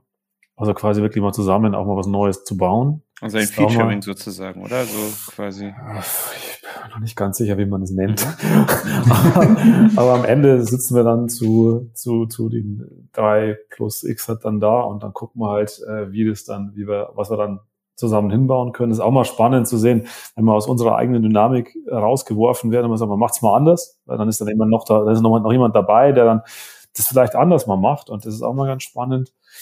Ähm, das ist, glaube ich, mit Sicherheit ein total interessanter Part. Was wir, glaube ich, auch immer, gut, jetzt muss man sagen, der mastert uns vom allerersten, vom allerersten Lied weg. Was ich auch immer total spannend finde, ist, ähm, wenn man ja, also man, man hat so ein, so ein Album und so ein Lied ja super, super lange unter seinen Fittichen und kennt eigentlich jeden Ton und kennt eigentlich jeden Effekt, der drauf liegt. Und dann gibt man es zum Mastering. Das ist immer so dieser Punkt. Und dann gibt man es zum Mastering. Das macht bei uns ja der, der, der, der Erik seit, seit dem ersten Lied. Und das finde ich auch immer eine total coole Kooperation, weil ähm, das ist auch jedes Mal so, es ist jedes Mal spannend, was dann zurückkommt. Es ist jedes Mal immer noch mal eins, eins besser, was wir vorher reingegeben haben und da nochmal so ein eigenes, also auch zu merken, wenn ein anderer, der jetzt auch selber Musik macht, der jetzt auch Künstler ist, der dann nochmal seinen eigenen, seinen eigenen Stil mit dazu gibt, ist ja, glaube ich, immer total spannend. Also das ist immer irgendwie, das ist, das ist immer toll. Also das glaube ich, das ist nicht, das kann man gar nicht anders sagen, glaube ich.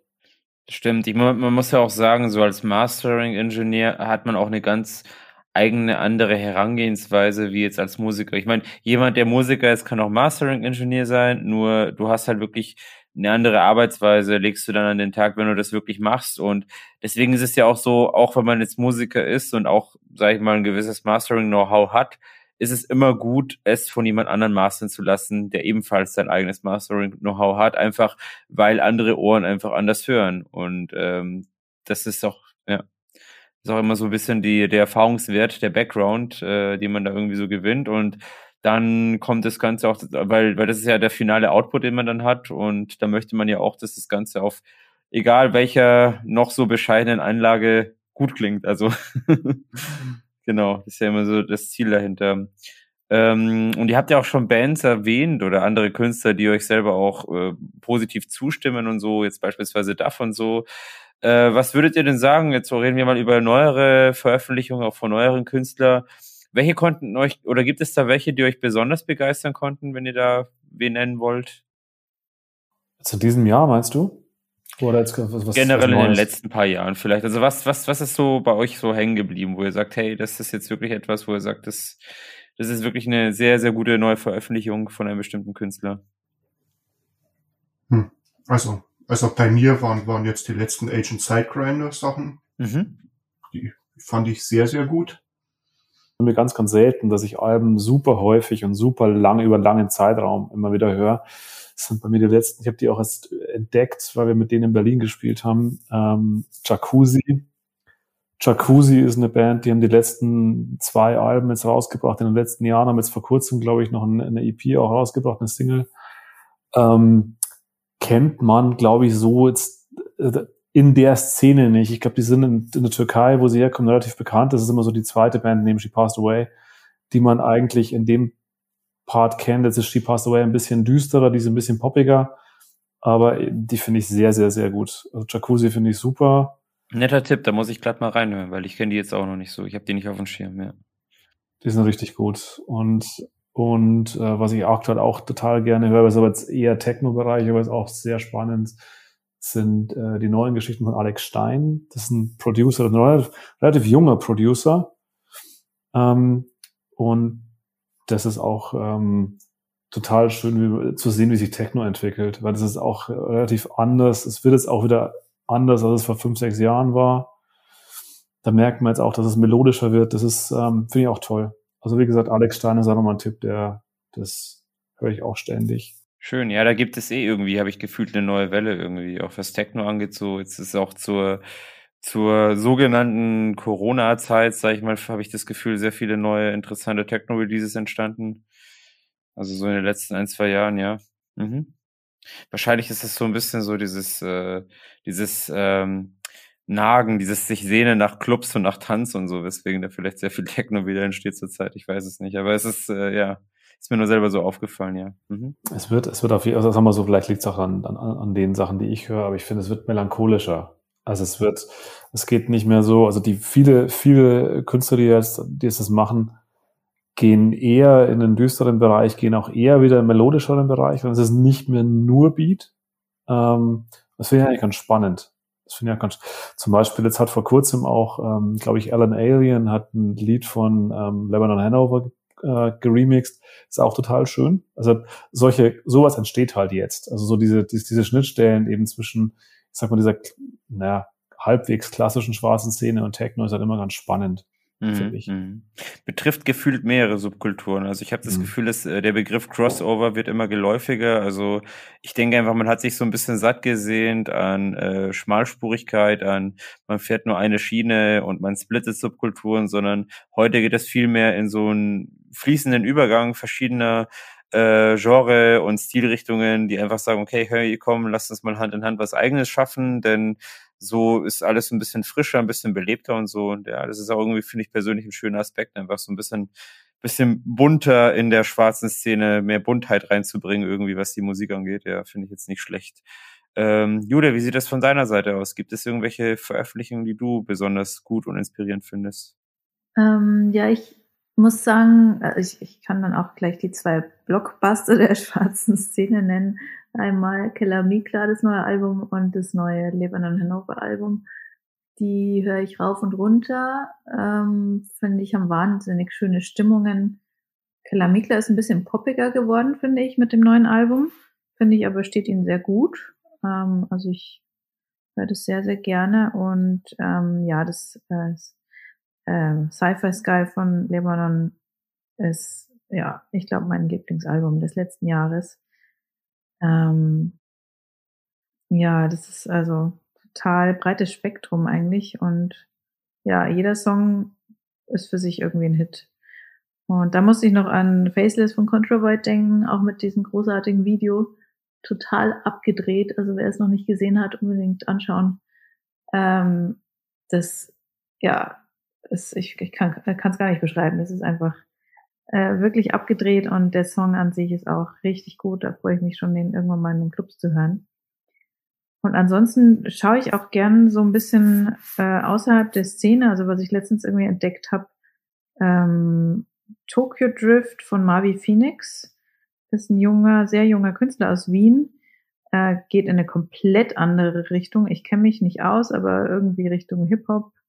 Ähm, und also gibt es bestimmt auch wieder tausend Subgenres, die ich überhaupt nicht kenne, aber ähm, ja, das fand ich ziemlich spannend, einfach von der Rhythmik her. Der schafft es irgendwie durch die Worte, die er wählt, ähm, einen total interessanten Rhythmus in das Lied zu bringen. Ähm, und ich, sowas lasse ich mich auch immer gern inspirieren. Ähm, genau, ansonsten höre ich auch gern gerade so, weiß ich nicht, ich habe gerade wieder ein paar alte David Bowie-Alben gehört oder ja, auch ein bisschen Klassik. Ich habe so äh, eine, eine sehr unbekannte klassische Künstlerin entdeckt, die, und zwar die Schwester von Felix Mendelssohn, der ist wahrscheinlich ein Begriff, aber der hatte auch eine Schwester, die ziemlich ähm, viel komponiert hat und natürlich damals äh, nicht so die Bühne bekommen hat als Frau. Ähm, und da höre ich mich auch gerade durch. Die hat auch wahnsinnig tolle Melodien komponiert. Wow, wow. Nee, wirklich, wirklich sehr schön. Also das ist, da sieht man auch wieder so an dem, was ich jetzt gehört habe von euch drei, dass es wirklich komplett unterschiedliche Richtungen wieder sind, unterschiedliche Inspirationen, die ihr da nimmt, verschiedene Künstler und so. Also vielen Dank für die Tipps. Hat mich wirklich sehr gefreut, das auch mitgenommen zu haben und auch für die anderen Schattentöne höre bestimmt auch sehr interessant. Ähm, Ja, jetzt kommen wir so langsam, sag ich mal, neigen wir uns langsam dem Ende dieses Interviews zu. Ich, mich würde aber interessieren, wie sieht's denn eigentlich aktuell bei euch aus? Äh, was plant ihr für die Zukunft? Und ja, beziehungsweise was, wir sind ja sehr jung im Jahr 2022. Äh, was, was steht denn dieses Jahr noch an bei euch? Ja, erstmal die neue LP.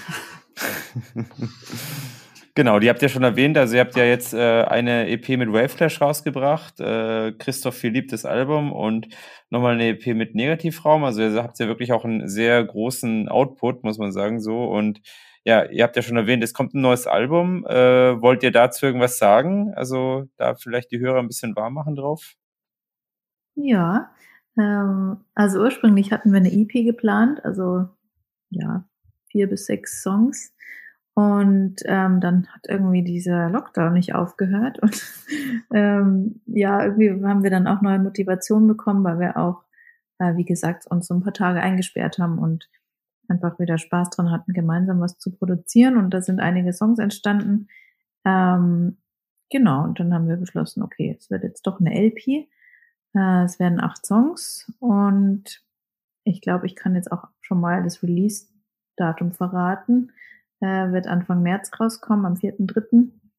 Und die nächsten Wochen äh, werden wir schon mal eine erste Single äh, vorab äh, releasen. Da gibt es dann auch ein Video, da, Video dazu. Ähm, wird bisschen düster und melancholischer, als man vielleicht erwartet. Und genauso, ähm, beziehungsweise genauso unerwartet wird dann vielleicht die LP. Also da wird äh, wird ein sehr breites Spektrum drauf zu finden sein von äh, krass Lockdown-inspirierten, melancholischen, ähm, ja, ja, sehr düsteren Songs, aber eben auch ähm, ja, ziemlich harten Clubnummern, sage ich jetzt mal. Ähm, aber ich denke, in allem wird, wird man so ein bisschen die, die Schwere der Corona-Zeit raushören. Ähm, ja, ich bin mal super gespannt, wie es wie es ankommt. Mhm, mhm. Wow, super schön. Nee, da kann man auf jeden Fall gespannt sein. Also ich freue mich auf jeden Fall drauf und ich denke mal, der ein oder andere Schattentöne höre auch. Ähm, wie gesagt, wir sind jetzt hier beim Folge Nummer 12 Cold Wave Special. Mir war es auf jeden Fall eine riesen, riesen Ehre, dass ihr jetzt hier mit dabei seid. Also wie gesagt, wir sind ja auch äh, privat äh, gut befreundet und für mich war es auf jeden Fall auch äh, ein Must-Have, euch mal bei mir in der Podcast-Show mit dabei zu haben. Also an dieser Stelle vielen lieben Dank nochmal, dass ihr euch da wirklich die Zeit genommen habt, dass ihr euch da ein bisschen mal den Hörern vorstellen könnt. Ich denke mal, dass der ein oder andere Schattentöne-Hörer auch äh, das für sich noch mitgenommen hat und viele neue tolle Informationen von euch auch bekommen hat und auch ein bisschen mehr über euch erfahren konnte, denn ihr habt ja wirklich echt einen, ja, einen großen Fankreis mittlerweile, kann man wirklich sagen. Also ihr seid ja wirklich in kürzester Zeit ziemlich gut durchgestartet und es sei euch auf jeden Fall ultra vergönnt, denn das habt ihr auch verdient, denn die Arbeit dahinter, die merkt man, die hört man, die sieht man. Und von daher, ja, kann man euch auf jeden Fall dann nur alles Gute weiterhin wünschen. Doch jetzt würde ich gerne nochmal den Ball einmal noch abschließend an euch werfen. Und zwar, ihr habt das letzte Wort. Wenn ihr unseren Hörern gerne etwas mit ans Herz legen könnt, kann jeder gerne von euch nochmal was dazu sagen fange ich mal an. Ich glaube, wenn ich einen Wunsch hätte fürs, fürs, äh, fürs nächste Jahr oder für dieses Jahr, wenn, wenn dann doch die, die Clubs wieder aufmachen, ich glaube, was total schön war, was ich mir eigentlich bei, eigentlich bei, der, unserer, bei unserer Szene hier auch wünschen würde, ich war einmal ähm, in, äh, in Finnland. Und äh, in Finnland war ich, waren wir da auf einem Konzert von, von Front 242. Und was da passiert ist, ist bei uns immer noch schwierig und da war es halt total schön. Es war erst ein Front 242 Konzert. Im selben Raum hat dann eine Drag Queen Show stattgefunden und danach war eine Wave Party. Und es waren eigentlich bei allen drei Events dieselben Leute. Also es war, es war ein gemeinsames Feiern zwischen dem IBMer, der, der, der zu Front 242 geht, der dann mit dem, der dann mit der Drag Queen feiert, die am Ende vom Tag mit der mit dem äh, mit der Waver-Frisur, sage ich jetzt mal, äh, auf dem auf demselben Tan auf, auf demselben Dancefloor steht. Ähm, das wäre mir halt ein Anliegen, dass wir da auch mal hinkommen könnten. Ähm, quasi nicht immer in diesen nicht immer in diesen in diesen Szeneschubladen zu denken, sondern auch ein bisschen zu gucken, dass, dass ihr alle, alle Szenen, die, die einen umgeben, immer auch was Positives haben. Und dass auch alle ihre, ihre absolut hörens- und sehenswerten Seiten haben. Und ich glaube, das, das Miteinander wird die Sache spannender machen, glaube ich. Ja, ich glaube, das, das, was wir in dem Lockdown gelernt haben, dass das auch speziell Subkulturen zusammenhalten müssen, ja. Und, und dass das durch den Zusammenhalt oder auch, auch Kooperation, dass da was, was noch Größeres entstehen kann. Und ich glaube, an dem sollte jeder irgendwie ein Stück weit äh, arbeiten und, und versuchen, das, das sein, sein, ja, wie gesagt, Horizont zu erweitern. Ähm, genau, das, ich würde das noch ergänzen. Ähm, also einmal an die HörerInnen, ähm, auf jeden Fall weiterhin Schattentöne hören, ist immer super spannend. Ich höre das auch gerne. Ja. Und ähm, und schwingt eure Hintern hoch, wenn es wieder Events gibt. Äh, die Veranstalter leben davon und es, man, wir können es uns nicht leisten, irgendwelche Events äh, unbesucht zu lassen. Also nicht faul sein und einfach hingehen, alles mitnehmen, was geht. Man weiß nicht, wie lange es noch geht oder wann es wieder geht. ähm, genau. Vielen Dank, dass wir dabei sein durften, Vadim. Hat total Spaß gemacht. Vielen Dank. lieben Dank. Sehr, Vielen sehr Dank. gerne, sehr, sehr gerne. Vielen lieben Dank an euch für eure Zeit. Super cool. Ich und alle anderen Hörer freuen sich riesig auf euer kommendes Album. Ich hoffe, dass wir euch dann auch äh, dieses Jahr noch ganz oft auf der Bühne sehen werden, denn ja, wie du, wie schon gesagt, keiner weiß, was die Zeit bringt. Doch, äh, ja, ich persönlich bin relativ positiv optimistisch gestimmt, denn was anderes bleibt einem nichts übrig. Also von daher alles Gute euch für dieses Jahr. Viel Erfolg mit dem neuen Album und bis dann. Dankeschön. Danke. Danke. Ciao. Ciao. Ciao. An dieser Stelle nochmal vielen herzlichen Dank an Julia, Michael und Damien von der wunderbaren Band Rue Oberkampf. Das war mir wirklich eine Riesenfreude, mit euch dieses Interview geführt zu haben. Ich hoffe, euch hat es ebenfalls Spaß gemacht und dass ihr einiges für euch mitnehmen konntet. Wie gesagt, es ist wirklich eine Band, die sehr mit sich im Reinen ist und auch schon ziemlich viel erreichen konnte, allein aus eigener Kraft. Also wirklich eine super tolle Sache und ich fühle mich richtig geehrt und bin richtig stolz, diese Band hier bei Schattentöne, dem Underground Music Podcast, Folge Nummer 12, als Interviewgast gehabt zu haben. Ansonsten gab es noch das Cold Wave Special, wie auch einige Alben der letzten paar Wochen. Und zum Abschluss möchte ich noch ein bisschen was erzählen über meine persönlichen Top-Favoriten aus unterschiedlichen Genres aus dem Jahre 2021 im Bereich Metal. Das impliziert aus meiner Sicht Thrash, Black, Death, Industrial oder auch Goth Metal. Da fand ich persönlich das Album We Are the Dragon von Cult of the Sun ziemlich stark. Das ist ein Debütalbum dieser Band gewesen. Es ist ein Black and Gothic Metal Album, kann man sagen. Also es ist Black Metal Anteil drin und auch Gothic Metal Anteil. Wirklich sehr cool, sehr stark, äh, blasphemisch gehalten. Also für mich im Metal Bereich einer der ganz großen Newcomer aus dem letzten Jahr. Ansonsten hat mir auch das Album von Harakiri for the Sky, das neue gefallen, das sich Maere nennt. Also Harakiri for for the, for the Sky. Das ist eine bekannte Black and Post Metal Band aus Österreich, die wirklich sehr atmosphärischen Stil fahren. Also finde ich richtig, richtig stark. Auch wieder das neue Album. Dann fand ich auch das Album Nature Unleashed von The End of Melancholy ziemlich stark. In meinen Augen einer der ganz großen Female-Fronted Metal Newcomer. Also ich muss sagen, die Sängerin Oli Lex, was die da aus ihrer Stimme haut, ist wirklich brachial. Mir gefällt auch die ganze Ästhetik dahinter, das ganze Dunkle und so und auch der Inhalt, also Nature Unleashed, das zweite Album von The End of Melancholy, hat mich wirklich sehr geflasht, hat mir wirklich sehr gut gefallen. Ansonsten, wo ich ein ganz großer Fan von bin, ist die Band Tribulation und die haben auch mit Where the Gloom Becomes Sound ein neues Album rausgebracht. Das ist eine Black and Melodic Death Metal Band, also da auch wieder Death Metal, Black Metal Anteile, die auch alle melodisch gehalten sind, so. Und ja, auch das neue Album von Tribulation, das ist jetzt Album Nummer 4 gewesen, fand ich wieder sehr unter die Haut gehend. Mein persönlicher Top-Favorit und meine persönliche Nummer 1 der Metal-Alben des letzten Jahres ist jedoch das neue Rob Zombie-Album The Lunar Injection. 8 Eclipse Conspiracy, das ist ein, natürlich Rob Zombie macht Industrial Metal und das ist mal wieder ein richtig, richtig fettes Album des Großmeisters des horrorlastigen Industrial Metals. Also da ist er wieder zurück zu den Wurzeln gegangen und ich konnte von dem Album eigentlich nicht genug kriegen. Also wirklich ein wirklich sehr, sehr starkes Album von Rob Zombie.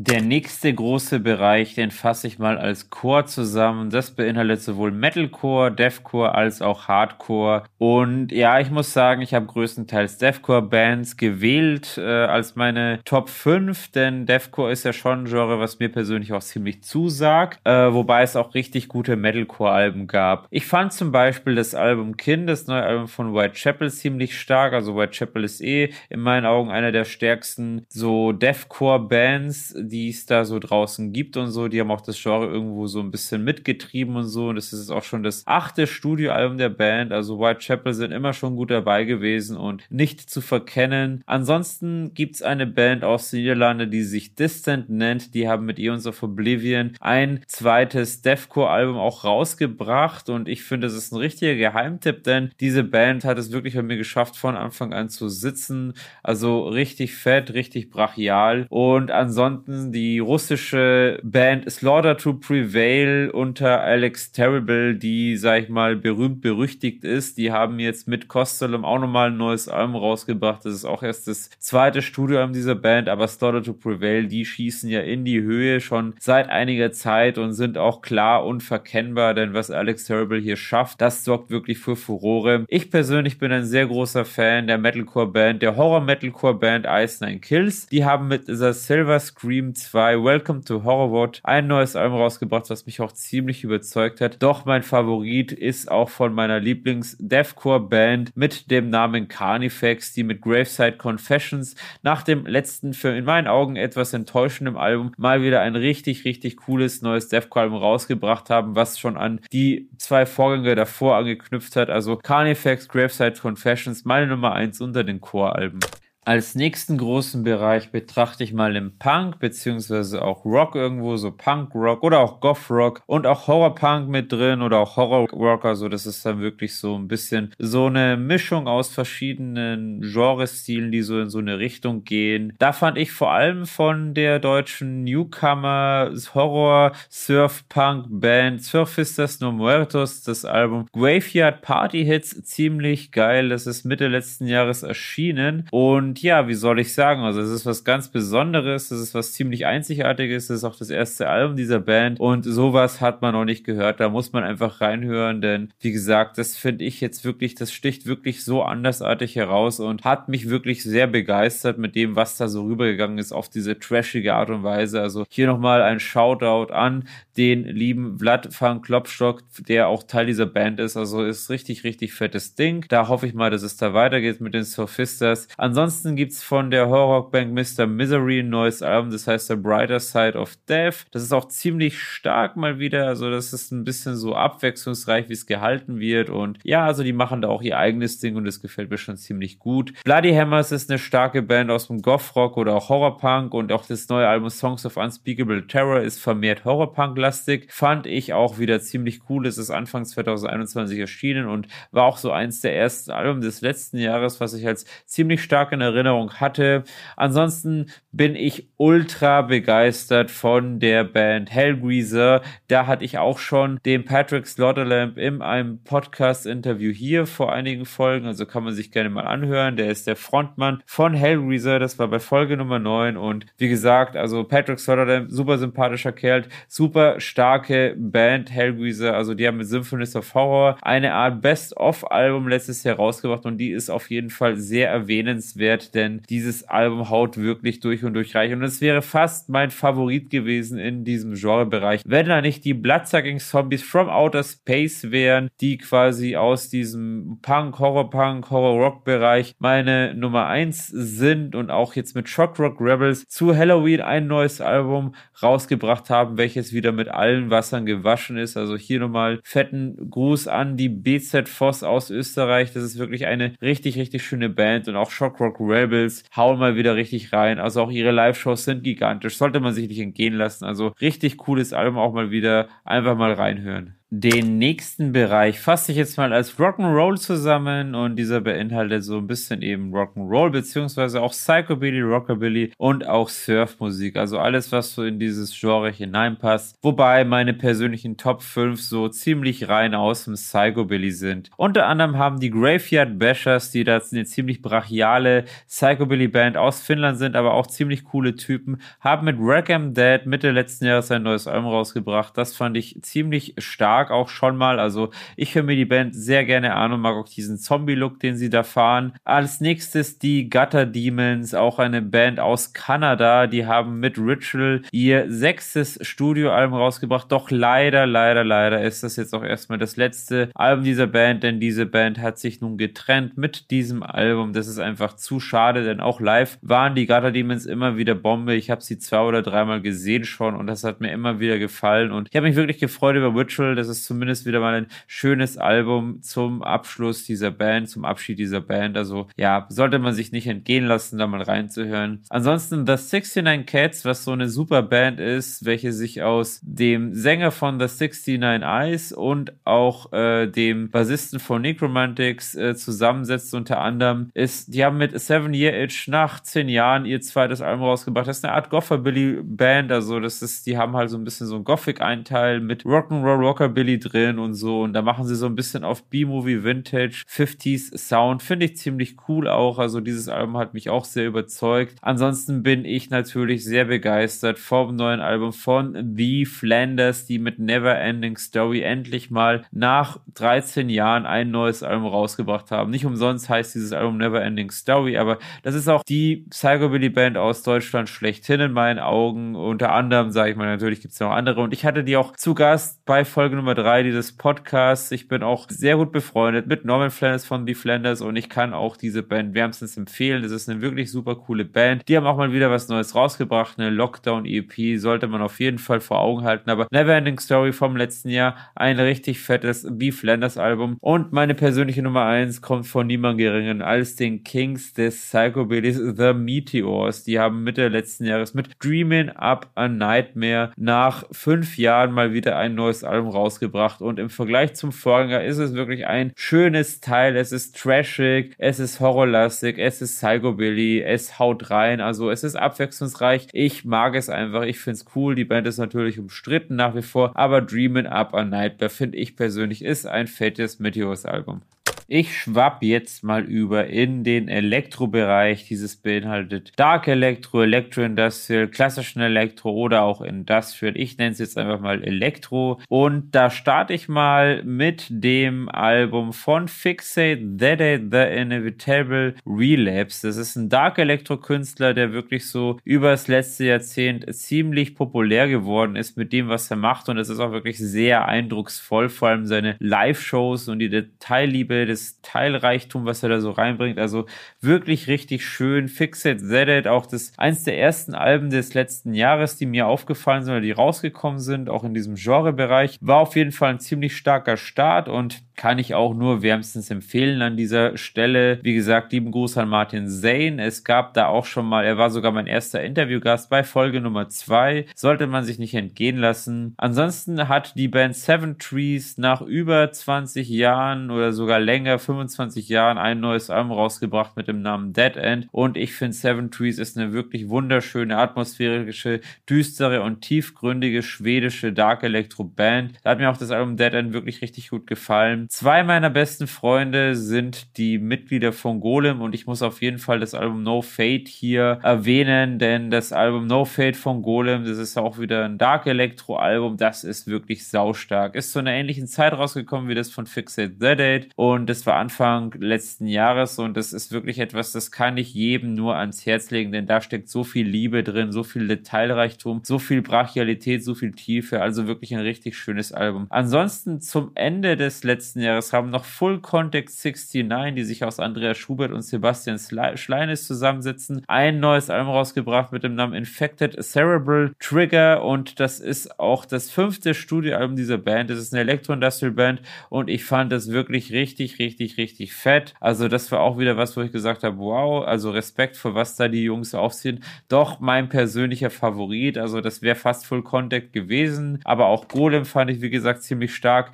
Doch es hat jetzt auf Platz 1 in meinen Augen Mildreda geschafft mit I Was Never Really There. Das ist irgendwie auch das erste Mildreda-Album, was auf CD erschienen ist.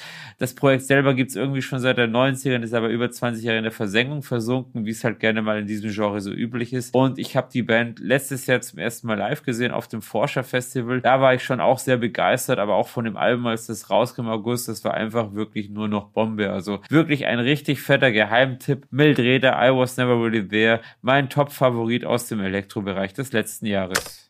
Nun möchte ich jedoch dem Genre EBM oder auch Synthpop, also mehr so sage ich mal diese analoge Hardware, Elektro-Welt, also sprich eigentlich so die Electronic Body Music, ein besonderes Augenmerk schicken und da habe ich auch nochmal Top 5 aus meiner Perspektive nominiert. Unter anderem Tension Control von Michael Schrader aus Hall und Ton aus Strom. Also auch ein ziemlich, ziemlich cooler Tipp. Da hatte ich mal ein Podcast-Interview bei Folge Nummer 8 mit ihm. Also kann man auf jeden Fall empfehlen. Also sollte man sich auf jeden Fall anhören. Ton aus Strom ist das dritte Tension Control Album und es ist besser denn je, denn das ist wirklich ein richtig cooles Album geworden. Dann Pro Patria haben mit Godless ein neues, auch horrorlastiges IBM-Album e auf jeden Fall auch eine Empfehlung wert. Ich fand auch das neue Album von Sturmcafé, das mit dem Namen Fairnessland, fand ich ziemlich cool. Das ist auch im Februar letzten Jahres erschienen und war mal wieder irgendwie das erste Sturmcafé-Album nach sechs Jahren und das hat mir wirklich echt gut gefallen. Ansonsten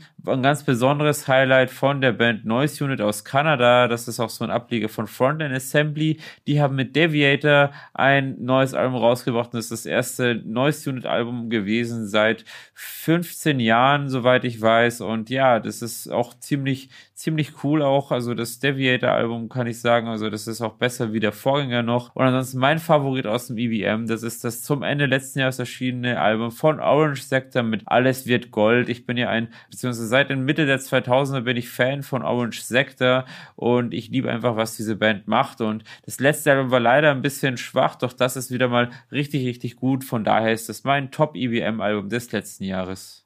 Zum Abschluss jetzt noch meine fünf Favoriten aus dem Wave-Genre oder aus dem Wave-Oberbegriff. Das bändet für mich sowohl Synthwave, Darkwave, Coldwave, aber auch ein bisschen Post-Punk. Da fand ich persönlich das auch zum Ende letzten Jahres erschienene Album von Velvet Vega, das war das zweite Album dieser Band, mit dem Namen We'll Never Get Back, ziemlich stark. Das hat einen bleibenden Eindruck hinterlassen. Das ist eine Darkwave-Band aus Italien, hat mir wirklich mal wieder richtig gut gefallen. Dann aus Frankreich von der Allrounderin, die auch hinter Minute Machine steht, mit dem Projekt Haunte. Ähm, die hat mit Morning Tsunami ein neues Album mal wieder rausgebracht. Das ist jetzt sogar Nummer 5 von Haunte und es ist auch ein Darkwave, Synthwave Projekt mittlerweile, also mit Synthwave Anteilen. Da fand ich tatsächlich die Folgen etwas besser, doch auch Morning Tsunami kann sich hören und sehen lassen. Dann gab es zum Anfang letzten Jahres von einem italienischen Newcomer-Künstler mit dem Namen Kurs ein Album namens Mutter und ja, auch wieder Darkwave äh, Album in erster Linie fand ich wirklich auch richtig stark und es ist wirklich sehr düster, sehr atmosphärisch gehalten Inhalt sollte man reinhören.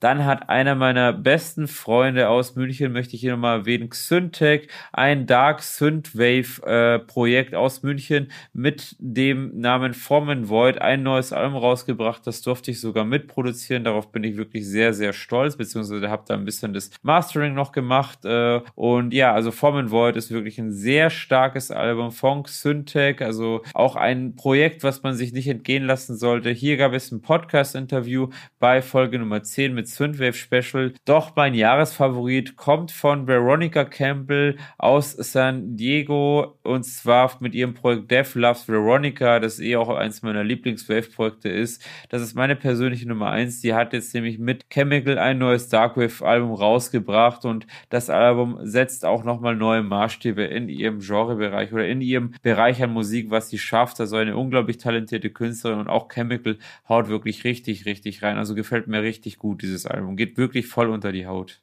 Und das war's auch schon mit Schattentöne Folge Nummer 12. Es gab wieder ein paar Alben aus den letzten paar Wochen. Es gab ein Cold Wave Special zum Thema Cold Wave. Es gab ein Interview mit der wunderbaren Band Rue Oberkampf. Und ich habe euch auch jetzt so ein bisschen was über die Top-Alben des letzten Jahres erzählt, also meine persönlichen Favoriten. Ich hoffe, es war für jeden ein bisschen was dabei und ihr konntet was für euch mitnehmen, was Informatives. Ansonsten würde ich mich freuen, wenn ihr eine Bewertung hinterlasst auf den Streaming-Kanal eurer Wahl. Mittlerweile kann man Podcasts auch auf Spotify bewerten. Würde mich ziemlich freuen, wenn ich da eine gute Bewertung bekomme, denn wenn ihr wollt, dass diese Idee weiter wächst und dass dieser Podcast weiter gepusht wird, dann ist es auf jeden Fall sehr unterstützend. Ansonsten auch auf iTunes gerne eine 5-Sterne-Bewertung hinterlassen, den Podcast abonnieren, teilen und das Ganze weiter mitteilen. Hat mich auf jeden Fall wieder sehr gefreut, diese Folge gehalten zu Ich wünsche euch was, bis zur nächsten Folge und genießt weiter tolle Musik. Vielen Dank, dass ihr diesmal wieder mit dabei gewesen seid. Ich hoffe, euch hat dieser kleine Einblick in den musikalischen Untergrund gefallen. Falls ja, würde ich mich sehr über ein Abo oder eine 5-Sterne-Bewertung freuen. Die Fledermaus sagt Tschüss und bis zum nächsten Mal.